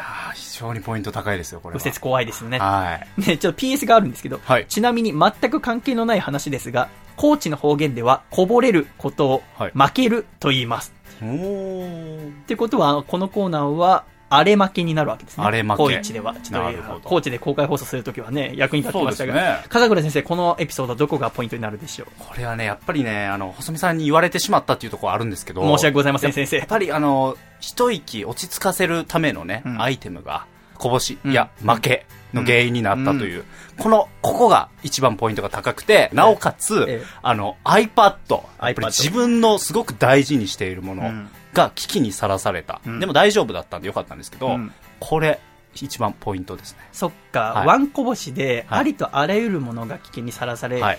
特に電化製品もの、電気製品はもう一発でおじゃになる可能性があるということで。絶望感でもうね、溢れますからね。それが本当にダメだったらがっかりだけども、ここが助かったということで、はい。あれこぼポイントはいくつになるでしょうか？これは、旧アレコブです。9あれこぼ、はいおめでとうございます。これはなかなかいいこ。れは良かったですよ。いいあれこぼ、ん結構ね、今回たくさんメールいただいたんですけど、みんな結構コーヒーこぼしてるなって思そうですよね。えーうんこちら、栃木県ラジオネーム、最速の変態さんからいただきました。昔、レストランでホール係として働いていた時のことです。は早番で出勤した私は、アイスコーヒーを作ることになっていたのですが、うんその日はたまたま、新人が早番に入っていて、私よりも早く出勤したその新人が、気を利かしてアイスコーヒーを作り始めていました。うん。ただ、それを知らずに、いつも通り業務用コーヒーメーカーに手をかけてしまい、次の瞬間、コーヒーメーカーの中でちょうど煮立っていたコーヒーがこぼれ、左足の革靴の中に入ってしまいました。うわうわうわうわうわ。痛みに耐えつつ、なんとか自力で救急病院まで行ったものの、うん。やけどで、その後しばらくは松葉杖で生活する羽目に、えこれが私のあれこぼしました、です。といただきました。いやあこれ、楓さんはコーヒーショップで働いてますから働い。てます同じようなことありましたあ、コーヒーこぼしあのコーヒーをあのお湯で抽出するんですけど、うんええ機械が動いてるのに気づかずに、こう動かしちゃってお湯がかかるっていうのあります。そこまでのひどいやけどはないですけどよくありますね。熱そういんですよねやっぱり。コーヒー械とか、あとは普段やってる動作がもう癖になってしまってるから、そうなんいつもと違うのがある気づいた時にはもう。遅いっていううわのはね、ありますね。というなかなか辛いエピソードでございますが、うん。笠倉先生、はいこちらでいかがでしょうか、そうですね。これもやっぱり非常に辛いんですけども、あの、救急病院とかもかなり、まあ、絶望度が高いんですよね。そうよね。なので、これは8あれこぼです。なるほど、辛いけども、はい。こぼしたエピソードとしては一つ、辛いという分野もあるよ。そうですね。なるほど絶望感は結構大事ですよ。そうな、はいあ、そうなんですねこぼ、あ、そうか、さっき言ってましたもんね、一番最初に。こぼしたっていうのは絶望感をうん伴うものですよ。はいそうなんですよ。えー今週最後のあれこぼ、こちらもコーヒー関係の話でございますね。山形県ラジオネームベネットは静かに暮らしたいさんからいただいたあれこぼエピソードです。去年の6月、パソコンの上にコーヒーをこぼしました。夜にパソコンを立ち上げようとしたらなかなか動かないので、故障かな？と思い、あれやこれやとドタバタしていたら、うん。その弾みでパソコンのそばに置いてあるカップを倒してしまい、見事にコーヒーをぶちまけてしまいました。あすぐにパソコンを拭き、ひっくり返して乾かしてわずかな希望にかけましたが、結局そのパソコンはダメになってしまいました。あ急遽パソコンを新たに買い替えることとなり、現在2年ローンを背負っておりますー。。あー。これも辛い。辛い話聞いていいって今、先生の方から出ましたけども。いいですねこれはどうですか先生？そうですね。これも、やっぱり自分が大切にしてる、電子機器シリーズ、そうよあれこぼですよね。えー電子機器あるこぼあ。電子機器あれこぼはね、非常に、で、完全に壊れてしまった。これ壊れて結構買い替えてますからね。しかも2年ローンでしょ？2年ロールでね、毎月払うたびにおそらくその一杯のコーヒーの思い出すんでしょうね。ええ。もう今後コーヒー飲めないぐらいの、そうねこぼしエピソードかもしれないので、気になりますね。はい、これ、10あれこぼです。10あれこぼ、はい。おめでとうございます。2年ローンはね、はい。2年ローンって聞くと、はー今回はやっぱ辛いっていうところが、今回ね、勝ちましたね。はい。レベル高いですよ、これ。あそうなんですか。あれこぼ業界においても、はい。私はちょっとそこ、業界詳しくないのであれなんですけど。こんな、にこぼし人がね、いるとは思わなかったですけども。こぼ、あ、こぼし人って言うんですか、ああ、じゃあちょっと、ぜひ、えー、あれこぼのコーナー、懸命にあれこぼと書いて、はい。えーラジオアットマーク細身のシャイブドットコムに、えーぜひ全国のこぼし人の皆さん、はちょっと送り人みたいで嫌ですけども、送ってきていただきたいと思います。ちょっとこのコーナーはちょっと特殊なので、はい。えーちょっとプレゼントを毎週、笠倉先生の方から送っていただこうと思うんですけども、えーはい今週はですね、こちらですね、えーこちらのハガキ、よく見てください。こちら麦茶がこぼれてますね。あえー麦いいですね。麦茶がこぼれた後、乾かした、はい。がきですね。真ん中にちょっと茶色いシミができてますけども、この麦茶がこぼれたうん。笠倉先生のサイン入り、ん。えーポストカードが送られますので、はい。あれこのコーナー、ゴミが届きますけど、よければ送ってください。では一度、ジングル挟んでまた続きの新コーナーをお送りしたいと思います。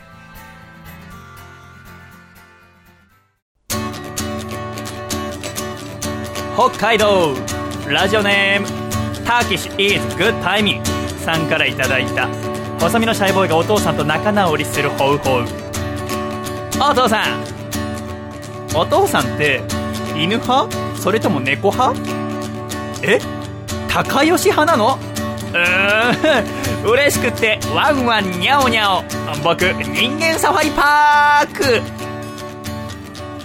せーの。細身のシャイボーイのアコースティック。レディオ。あお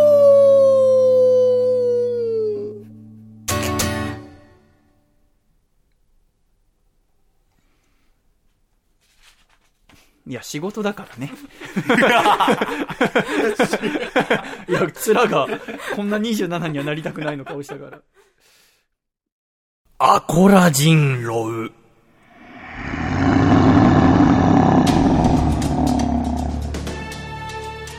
アコラ人狼。このコーナーでは、私は〇〇人狼ではない。なぜなら、に続く文章で、アコラ実行が人狼ではないことを証明してください。今週のテーマは、毒も人狼です。ということで、楓さん。はい。皆さんは毒もです。読者モデルでございますね。はいただ皆さんの中に、アコラ実行の中に一人だけ、毒も人狼、つまり嘘をついている人がいます。その人を見つけないとですね、アコラジが安全に楽しく放送できないという。うんお前ら毒も人狼だろ。という疑いを私がかけておりますが、皆さんから言い訳が届いておりますので、それが本当か嘘かをちょっと見破ってまいりましょうね。一通目、こちら、千葉県ラジオネーム、抜け作さんからいただきました。私は毒も人狼ではない。なぜなら、一周回って、あえて、チョベリグとか、オバタリアンとか使っているから。怪しくない？本当に？多いんですけど信用できないな。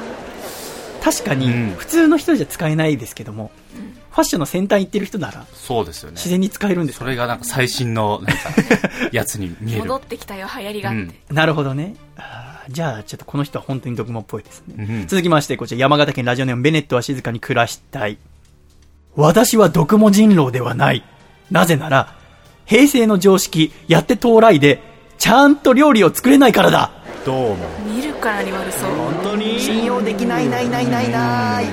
どうですか？ねやってトライですよね。うんやってトライのコーナー。やってトライ。あの、いきなり料理作らされるやつですよね。あーでも作れてないってことは、まあ、ドクモとして一つの要素になるってことで、じゃあ見過ごしましょううん続きまして、こちら、愛知県ラジオネーム、内藤隼人さんからいただきました。ああ、私は毒も人狼ではない。えなぜなら、あ昼でも夜でも、うんつばの広い帽子と、あと、やたらでかいサングラスを身につけているからです。怪しいでござい怪しくない本当に怪しくない体毛が濃そう。本当に？どうなんですかね。確かにね、ん毒もっぽい毒もっぽい。僕も楓さんは好きな毒もとかいるんですか？女性。あの前髪が短いあ、水戸夏目さん水戸夏目さん。は可愛いなって思いますねあの人毒もなんですか？毒もモデルさんですか、ね、モデルさん。僕も出身だったと思いますね。そうなんです。可愛い今は歌出したりとかね。うんしてますけど。あ、あだから、なんか、3ヶ月前ぐらい前髪切りすぎたんですか？それはでなんか、うっかり切っちゃったみたいな言い方したけど、あれ狙ってたんですか？それはまたちょっと別ね、で、私もその意図に気づかずあんま似合わないよって言っちゃってましたけど。えー、パンチラがね、炸続きまして。で、こちら、東京都、ラジオネーム、胸毛ボーボーさんからいただきました。怪しい怪しい怪しい。本当に？え？何が怪しいんですか？あんま怪しくないです。こちら、東京都ラジオネーム二十歳の男性、胸毛ボーボーさんからいただきました。私はアコラ人狼ではない。ほんとほんと。なぜなら、えいい美容院を、うんいい美容院をたくさん知っているからです。うん、今度紹介しましょうか。え、値段？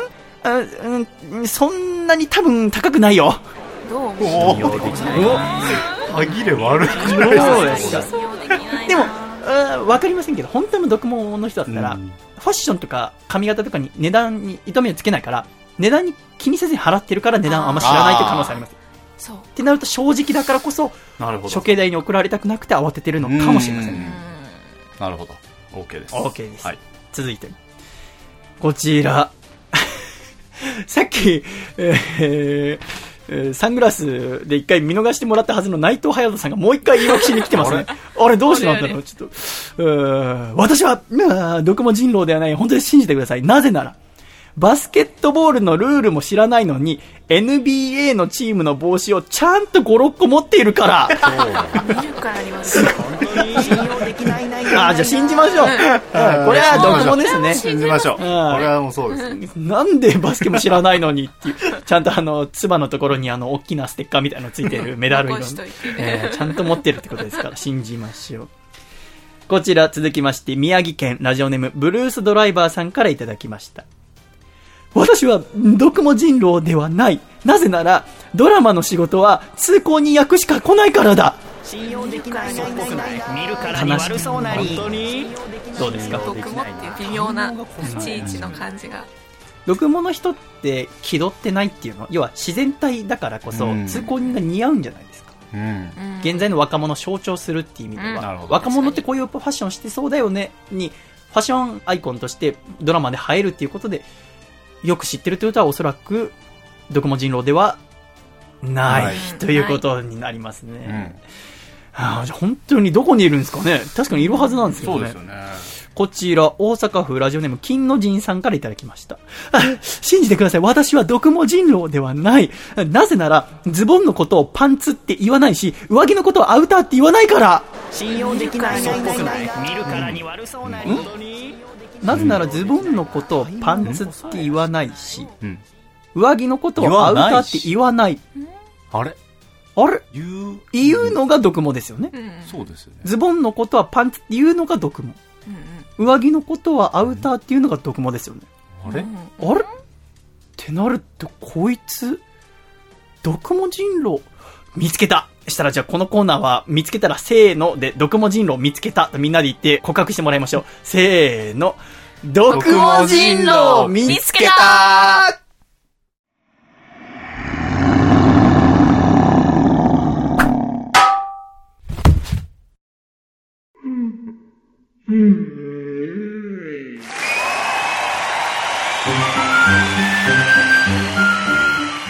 ということで、コーナーの方向性が分かりました。見つけました。大阪府ラジオネーム金の陣は、皆さん気をつけてください。こいつ、毒文人狼でいす。やー、気をつけないとダメですよ、これは。こいつ、可愛い顔して毒文人狼でしたよ。ということで、えーもう二度とラジオネーム金の陣さんはこのコーナーには送れません。なぜならもう毒文人狼で処分されたからです。あ はい、そうですよね。えー、ということで、まあ、せっかく送ってくれてんのに、もしこのコーナーに送る、送りたくなったらラジオネームはちょいとでいいので変えて送ってきてください。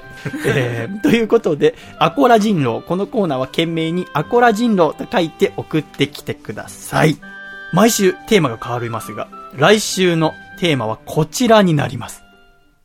お医者さん人狼。恐ろしい。お医者さん人狼。これは笠倉どんな人狼のこと言うんでしょうね。そうですね。要は、お医者さんだって言い張ってるわけですね。そうです。私は医者だよって言ってるんですけど、その中に一人、お医者さん人狼がいる。恐ろしいですよね。はい。でも本当のおお医者さんだったらね、理論正しいの言ってくれるはずですけど、例えば例としては笠倉どんなのになりましょう？そうですね。私は、お医者さん人狼ではない。なぜなら、友達と別れる時についついお大事にと言ってしまうからだどうも。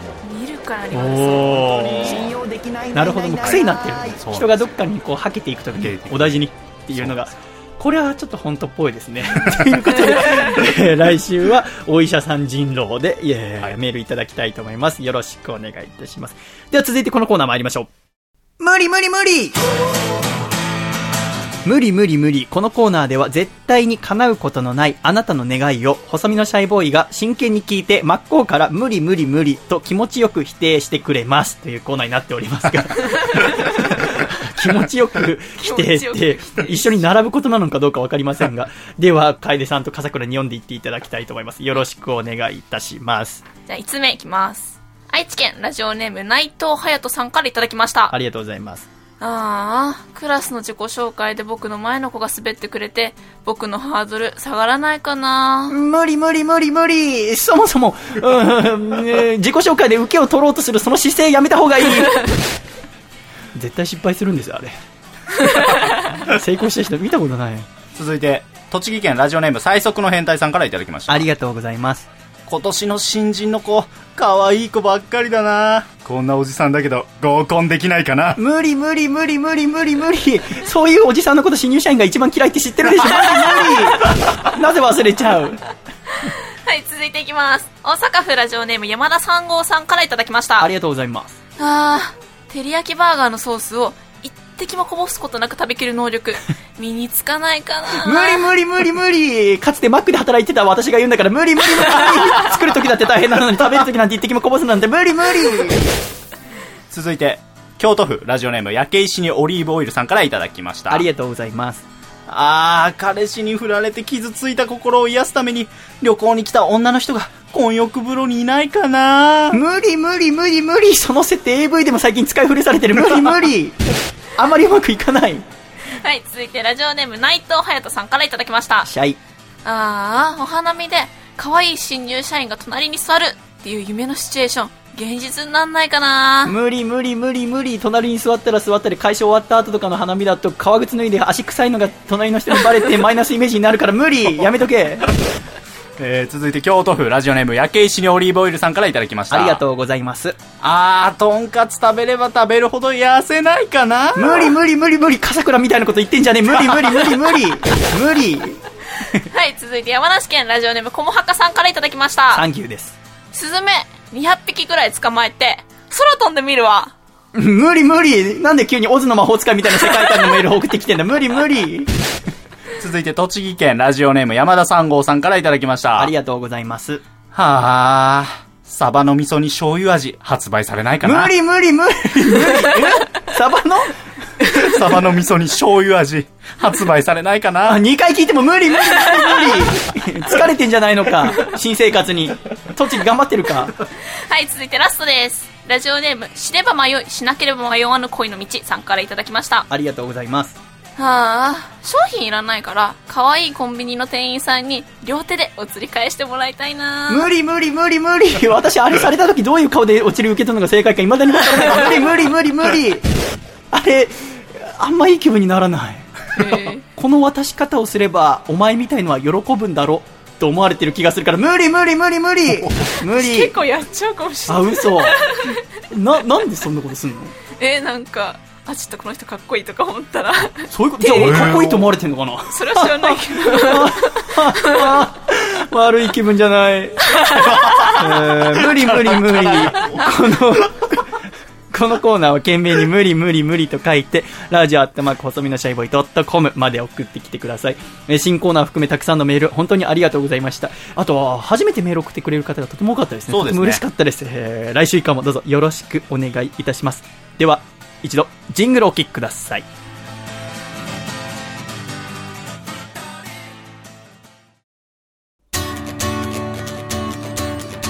茨城県ラジオネーム秘密の番記者さんからいただいた細身のシャイボーイがお父さんと仲直りするホウホウ。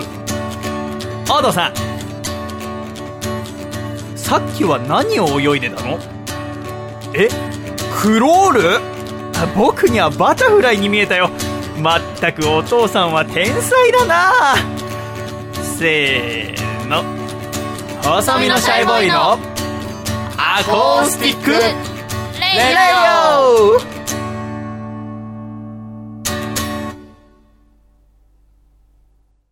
つれづれなるままにアコラジライフ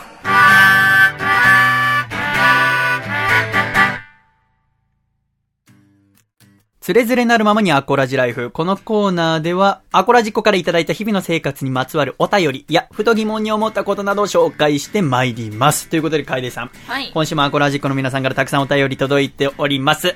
5つ目。こちら、茨城県ラジオネーム、とにかくモテない小林さん、25歳の男性からいただきました。皆様シャイシャイ、はい前回の放送で、彩香さんの君が代がすごかったという話がありましたが、自分も一つ忘れられない国歌斉唱があったので紹介させてください。それは、ビーズのギタリスト、松本隆弘さんの君が代です。ほーレスポールを持った松本さんがギターで君が代のメロディーを弾くのですが、あそうだよね。なんか一回歌ったのかなと思いましたえ。その音がめちゃくちゃかっこよくて今でも鮮明に覚えています。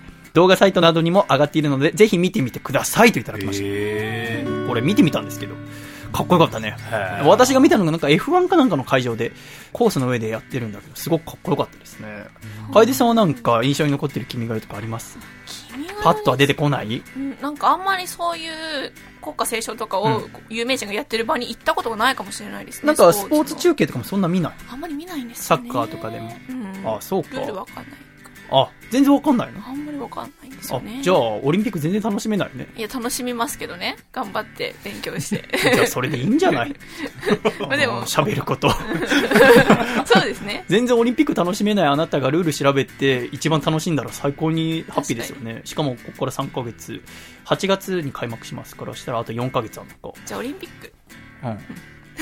あんまコーナーの途中で 自分の方向性決めるのが、まあ私が言い出したことですけど。続きまして、こちら、ラジオネーム、パロさんからいただきました。四つ葉と愉快な仲間たち、シャイ。シャイ。はい。自分は2月の下旬に第1回アコラジを聞き、今日、やっと104回に追いつきました。おー早い。これ送ってくれたのが4月の8日でございますけど。えー自分はオードリーのオールナイトニッポンしか聞いたことがないのですが、うんセンター試験が終わり、ふと2年前に聞いた細身のシャイボーイさんの曲、あの子の恋がうまくいきませんようにが聞きたくなって YouTube を開き、そこのおすすめからアコラジにたどり着いた次第です。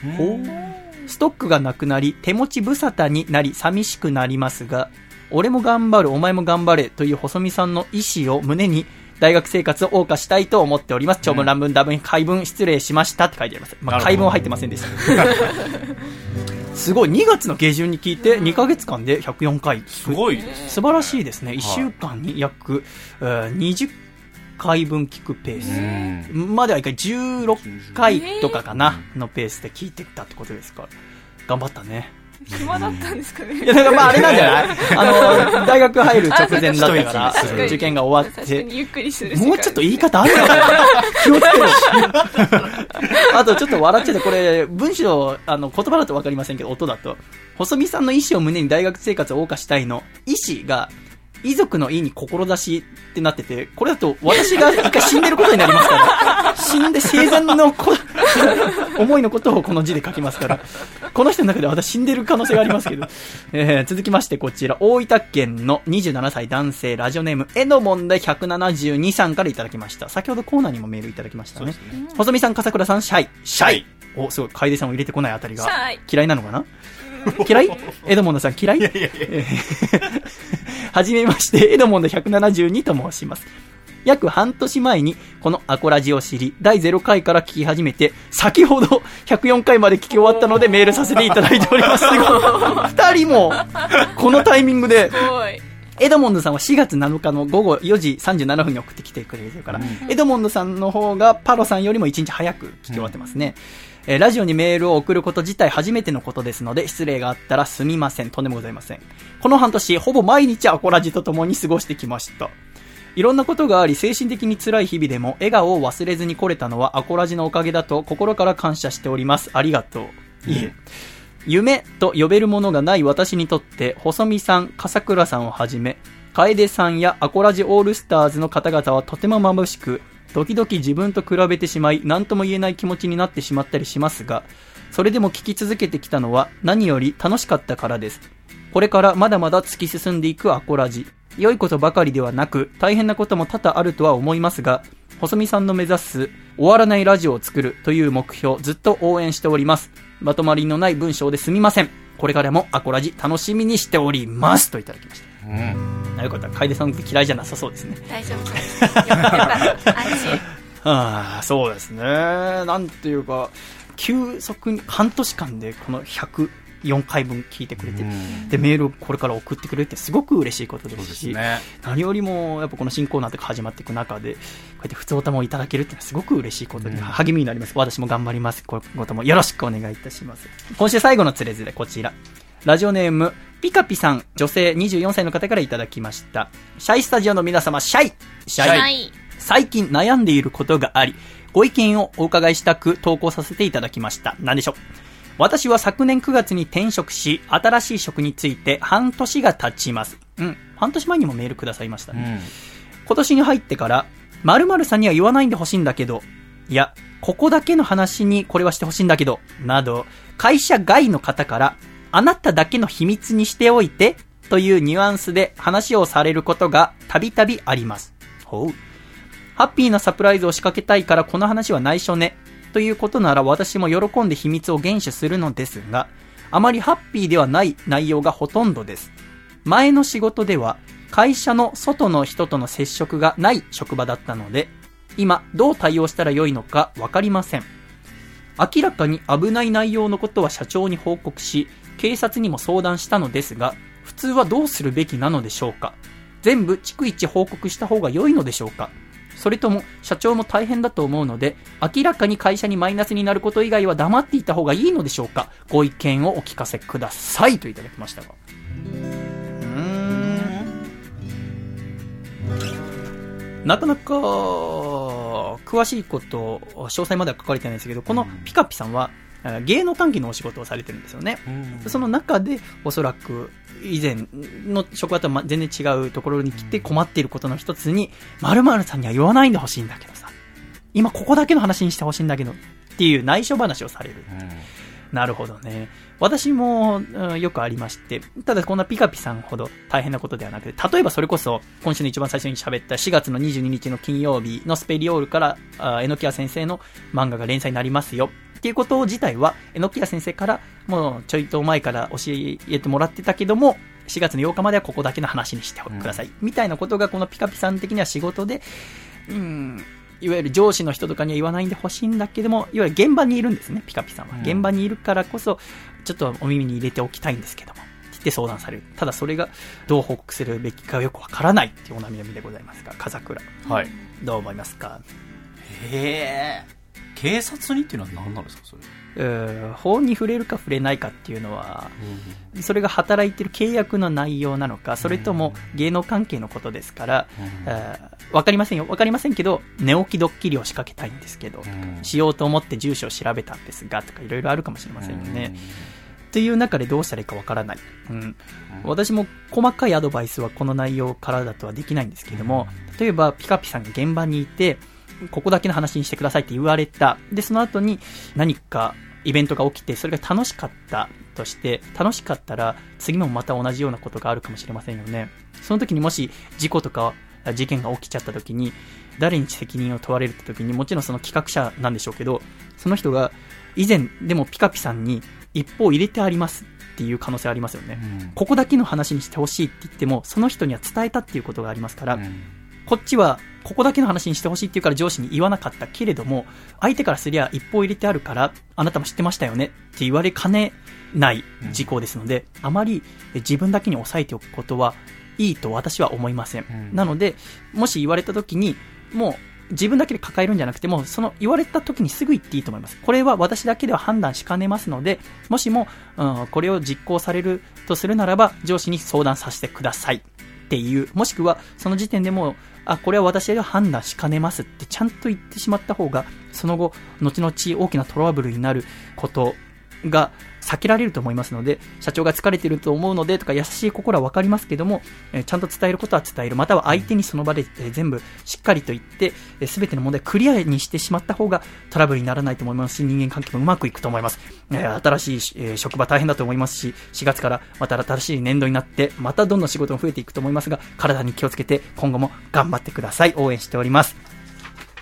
ということで、つれづれになるままにアコラジライフ。このコーナーは皆様からのあ様々なメールお待ちしております。懸命につれづれと書いて、ラジオアットマーク細身のシャイボーイ .com まで送ってきてください。さて、今週のメールテーマで、えーあなたが喜ばれた手土産教えてっていうのを送っていただいたんですけども、はいあんまり皆さん手土産、しっくりきたのがないらしくてですね、あんまりそんな来なかったんですよね。そんな中で、ラジオネーム兵庫県の、お違う、おっとっとのラジオネームアマシットさん。これ分かりづらいですね。おっとっとのとは東京都のとですね。えーおっとっとのアマシットさんは、えー商品というより、このお土産私が買ってきましたと言わずにいる方が皆さん喜んで食べてくれますっていう、えークソ悲しいメールを送って いわゆる、えーこのお土産、アマシットさんからですって言うと、あいつか、みたいな。あいつ、おっとっととか言ってる人間でしょ。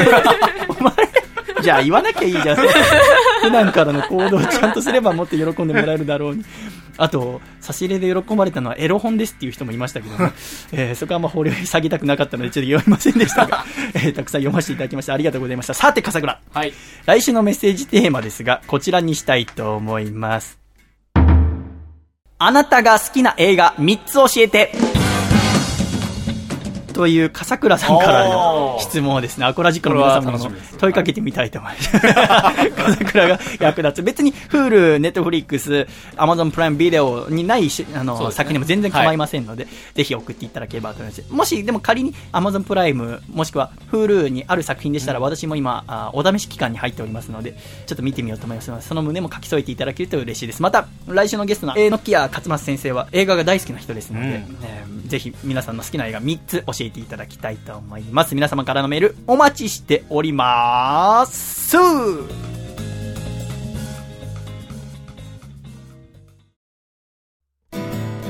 シャイ細身のシャイボーイ佐藤孝義です。現在細身のシャイボーイのアコースティックラジオでは番組を支えてくれるスポンサーを募集しております。スポンサーになってくださった方には素敵な特典をご用意。CM 制作アコラジ収録ツアーご招待。特製シャイ色紙プレゼント。この中からお一つお選びいただけます。詳しくはアコラジのホームページをご覧ください。皆様からのご応募お待ちしております。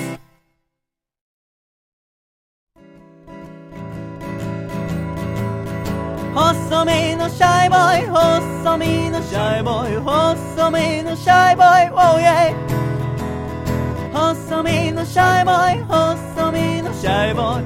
ルールールー。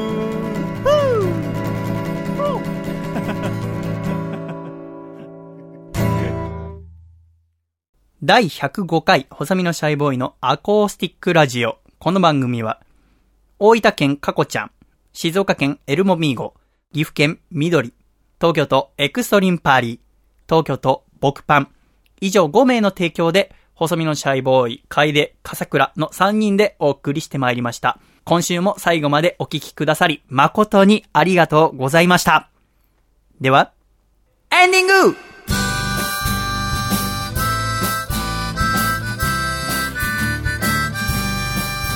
暖かいシャイということで、第105回、細身のシャイボーイのアコースティックラジオもエンディングでございます。笠倉楓さん。はいありがとうございましたありがとうご。ざいます。ということで、これが配信されている頃には、私と楓さんはおはみ対抗期をしてるわけでございましすて。ますね。どんなおはみになりますかね？まあ楽しそうですね。楽しいんじゃないでしょう か。私、ちょうど1週間前、4月の3日ねに上野公園行ってきたんですよ。じゃあ、今回来なくていいよ。で、行くけど、行くけど。なんで行く 暇なの？暇じゃないでしょ、だって。あそう。うん行ったんです。その時は桜が綺麗だったんですけど。でもさ、寒くなかった？寒かったです。私ちょっと懸念してるのが、その、ベストシーズン、4月の3日、また土曜日4月2日が寒くて、その人たちが1週間遅れで来んじゃねえかなと思って。あちょっとビクビクしてるんですけど毎年この第2週、4月のは、もう全然そんな場所取りとかしなくていいぐらいなんだよね。だからこのおはみっていうのやってるんだけど、ちょっと怖いんでございますが、まあ楽しくしたいですよね。なんか、アコラジックの皆さんとか、あとライブに来てくださるお客様からよくお酒をごちそうになって、でなんか細見さんと一緒にお酒飲んでみたいって言われるんですけど、おなんでそんなこと思うのか全く思いませんし、うーんでもそういう人が多いので、えーまあ一緒にお酒飲みながら、うん、散りゆく桜見れたらいいなと思って1年に1回何度か続けていきたいイベントなんでございますが、まあ事故なく、えー楽しく過ごせたらいいでございますね。笠倉も今週末、えーお花見があるということでございますので、はい楽しんできてください。はい。さて、えー第105回細身のシャイボーイのアコースティックレイディオは、MVP はどなたにしましょうかね？そうですね。今週どうしましょういろんな方からメールはい。いただきましたし、うん新コーナーにじゃあメール送ってくださった方にしましょうか。はい。い新コーナー、今回しかも新しい方、本当たくさん送ってくやださってー、そうですよね。一番印象に残ってる、えーラジオネームとかありますか？あの、でも、104回まで聞いてくれた人とかもいます、ね。ああ、いいですよね。で104回に新しい子で。まで聞いてくれた人で、しかも、コーナーにメールくれた。はい9点だと、エドモンの172歳。はいもまあありますし、私が一番印象に残っているのは、胸毛ボーボーですけども。あ 胸毛ボーボーさんも初めてメール送りますって書いてありましたが。怪しかったんですけどね。ちょっと胸毛ボーボーはまだ素性がわかりませんから。はい。ではこちらの半年間で、えー104回全部聞いてくださった、大分県の27歳男性、ラジオネーム、エドモンド172さんを、第105回細身のシャイボーイのアコースティックレディオの MVP にさせていただきたいと思います。おめでとうございます。ーおめでとうございおめでとうます。ございます。今後とも、よろしくお願いいたします。ということでございますが、楓さん、はい。105回も終了いたしまして、うん来週ちょっと楓さんお休みでございますが、すねえのきや先生をお迎えしてうんお送りしていくわけでございます。はいえのきや先生に何か伝言ありますか？えー、漫画読んでます。会いたかった。会いたかったです。あ、本当ですか？あのあの、100回の時に私、最後、前原さんと2人えでえ三軒茶屋の駅に向かって歩いてったんですけど、ええ階段ですれ違ったんですよ。あ、えのきや先生がちょうど私の部屋に来てくれて、で、その後朝まで一緒にお酒飲みました。すれ違ったぐらいだったので、ああそうですお会いしたかったです。ああ、えのきや先生、よくお電話くださるんですけどはいも、楓さんのトークもよく聞いてるみたいで。もいやー、今週の楓さんの話も面白くなかったねっていうのが。あの人は本当に面白い面白くないはもうはっきり言いますから。二十歳の子が頑張ってるとか関係ない。その話してる内容が面白いか面白くないか。いや、ハピメタ？いや、もう、しっかり聞かせてもらった。面白くなかったねって言いますから。う あんまり会いたくなくなった。でもね、ぜひ、もう来週、また、あーここから絶対榎谷先生をギャフンと言わせるぐらい面白いし、おしゃべりできることを楽しみにしておりますので、ぜひ、えー来週以降も頑張ってくださいね。楽しみにしております。ということで、おはみ対抗期もありますし、その翌日4月11日には下北沢ベースメントバーでライブあります。5月には茨城も行きます。そして何としても、6月26日には下北沢ロフトでワンマンライブもありますので、これを成功させて、なんとかアコラジ夏祭りも開きたいと思ってますので、はい今後とも来週以降もまた笑顔で楽しいラジオを作ってまいりましょうね。では、笠倉行くぞはい。!1、2、入り間違えちゃった。3、シャイまた来週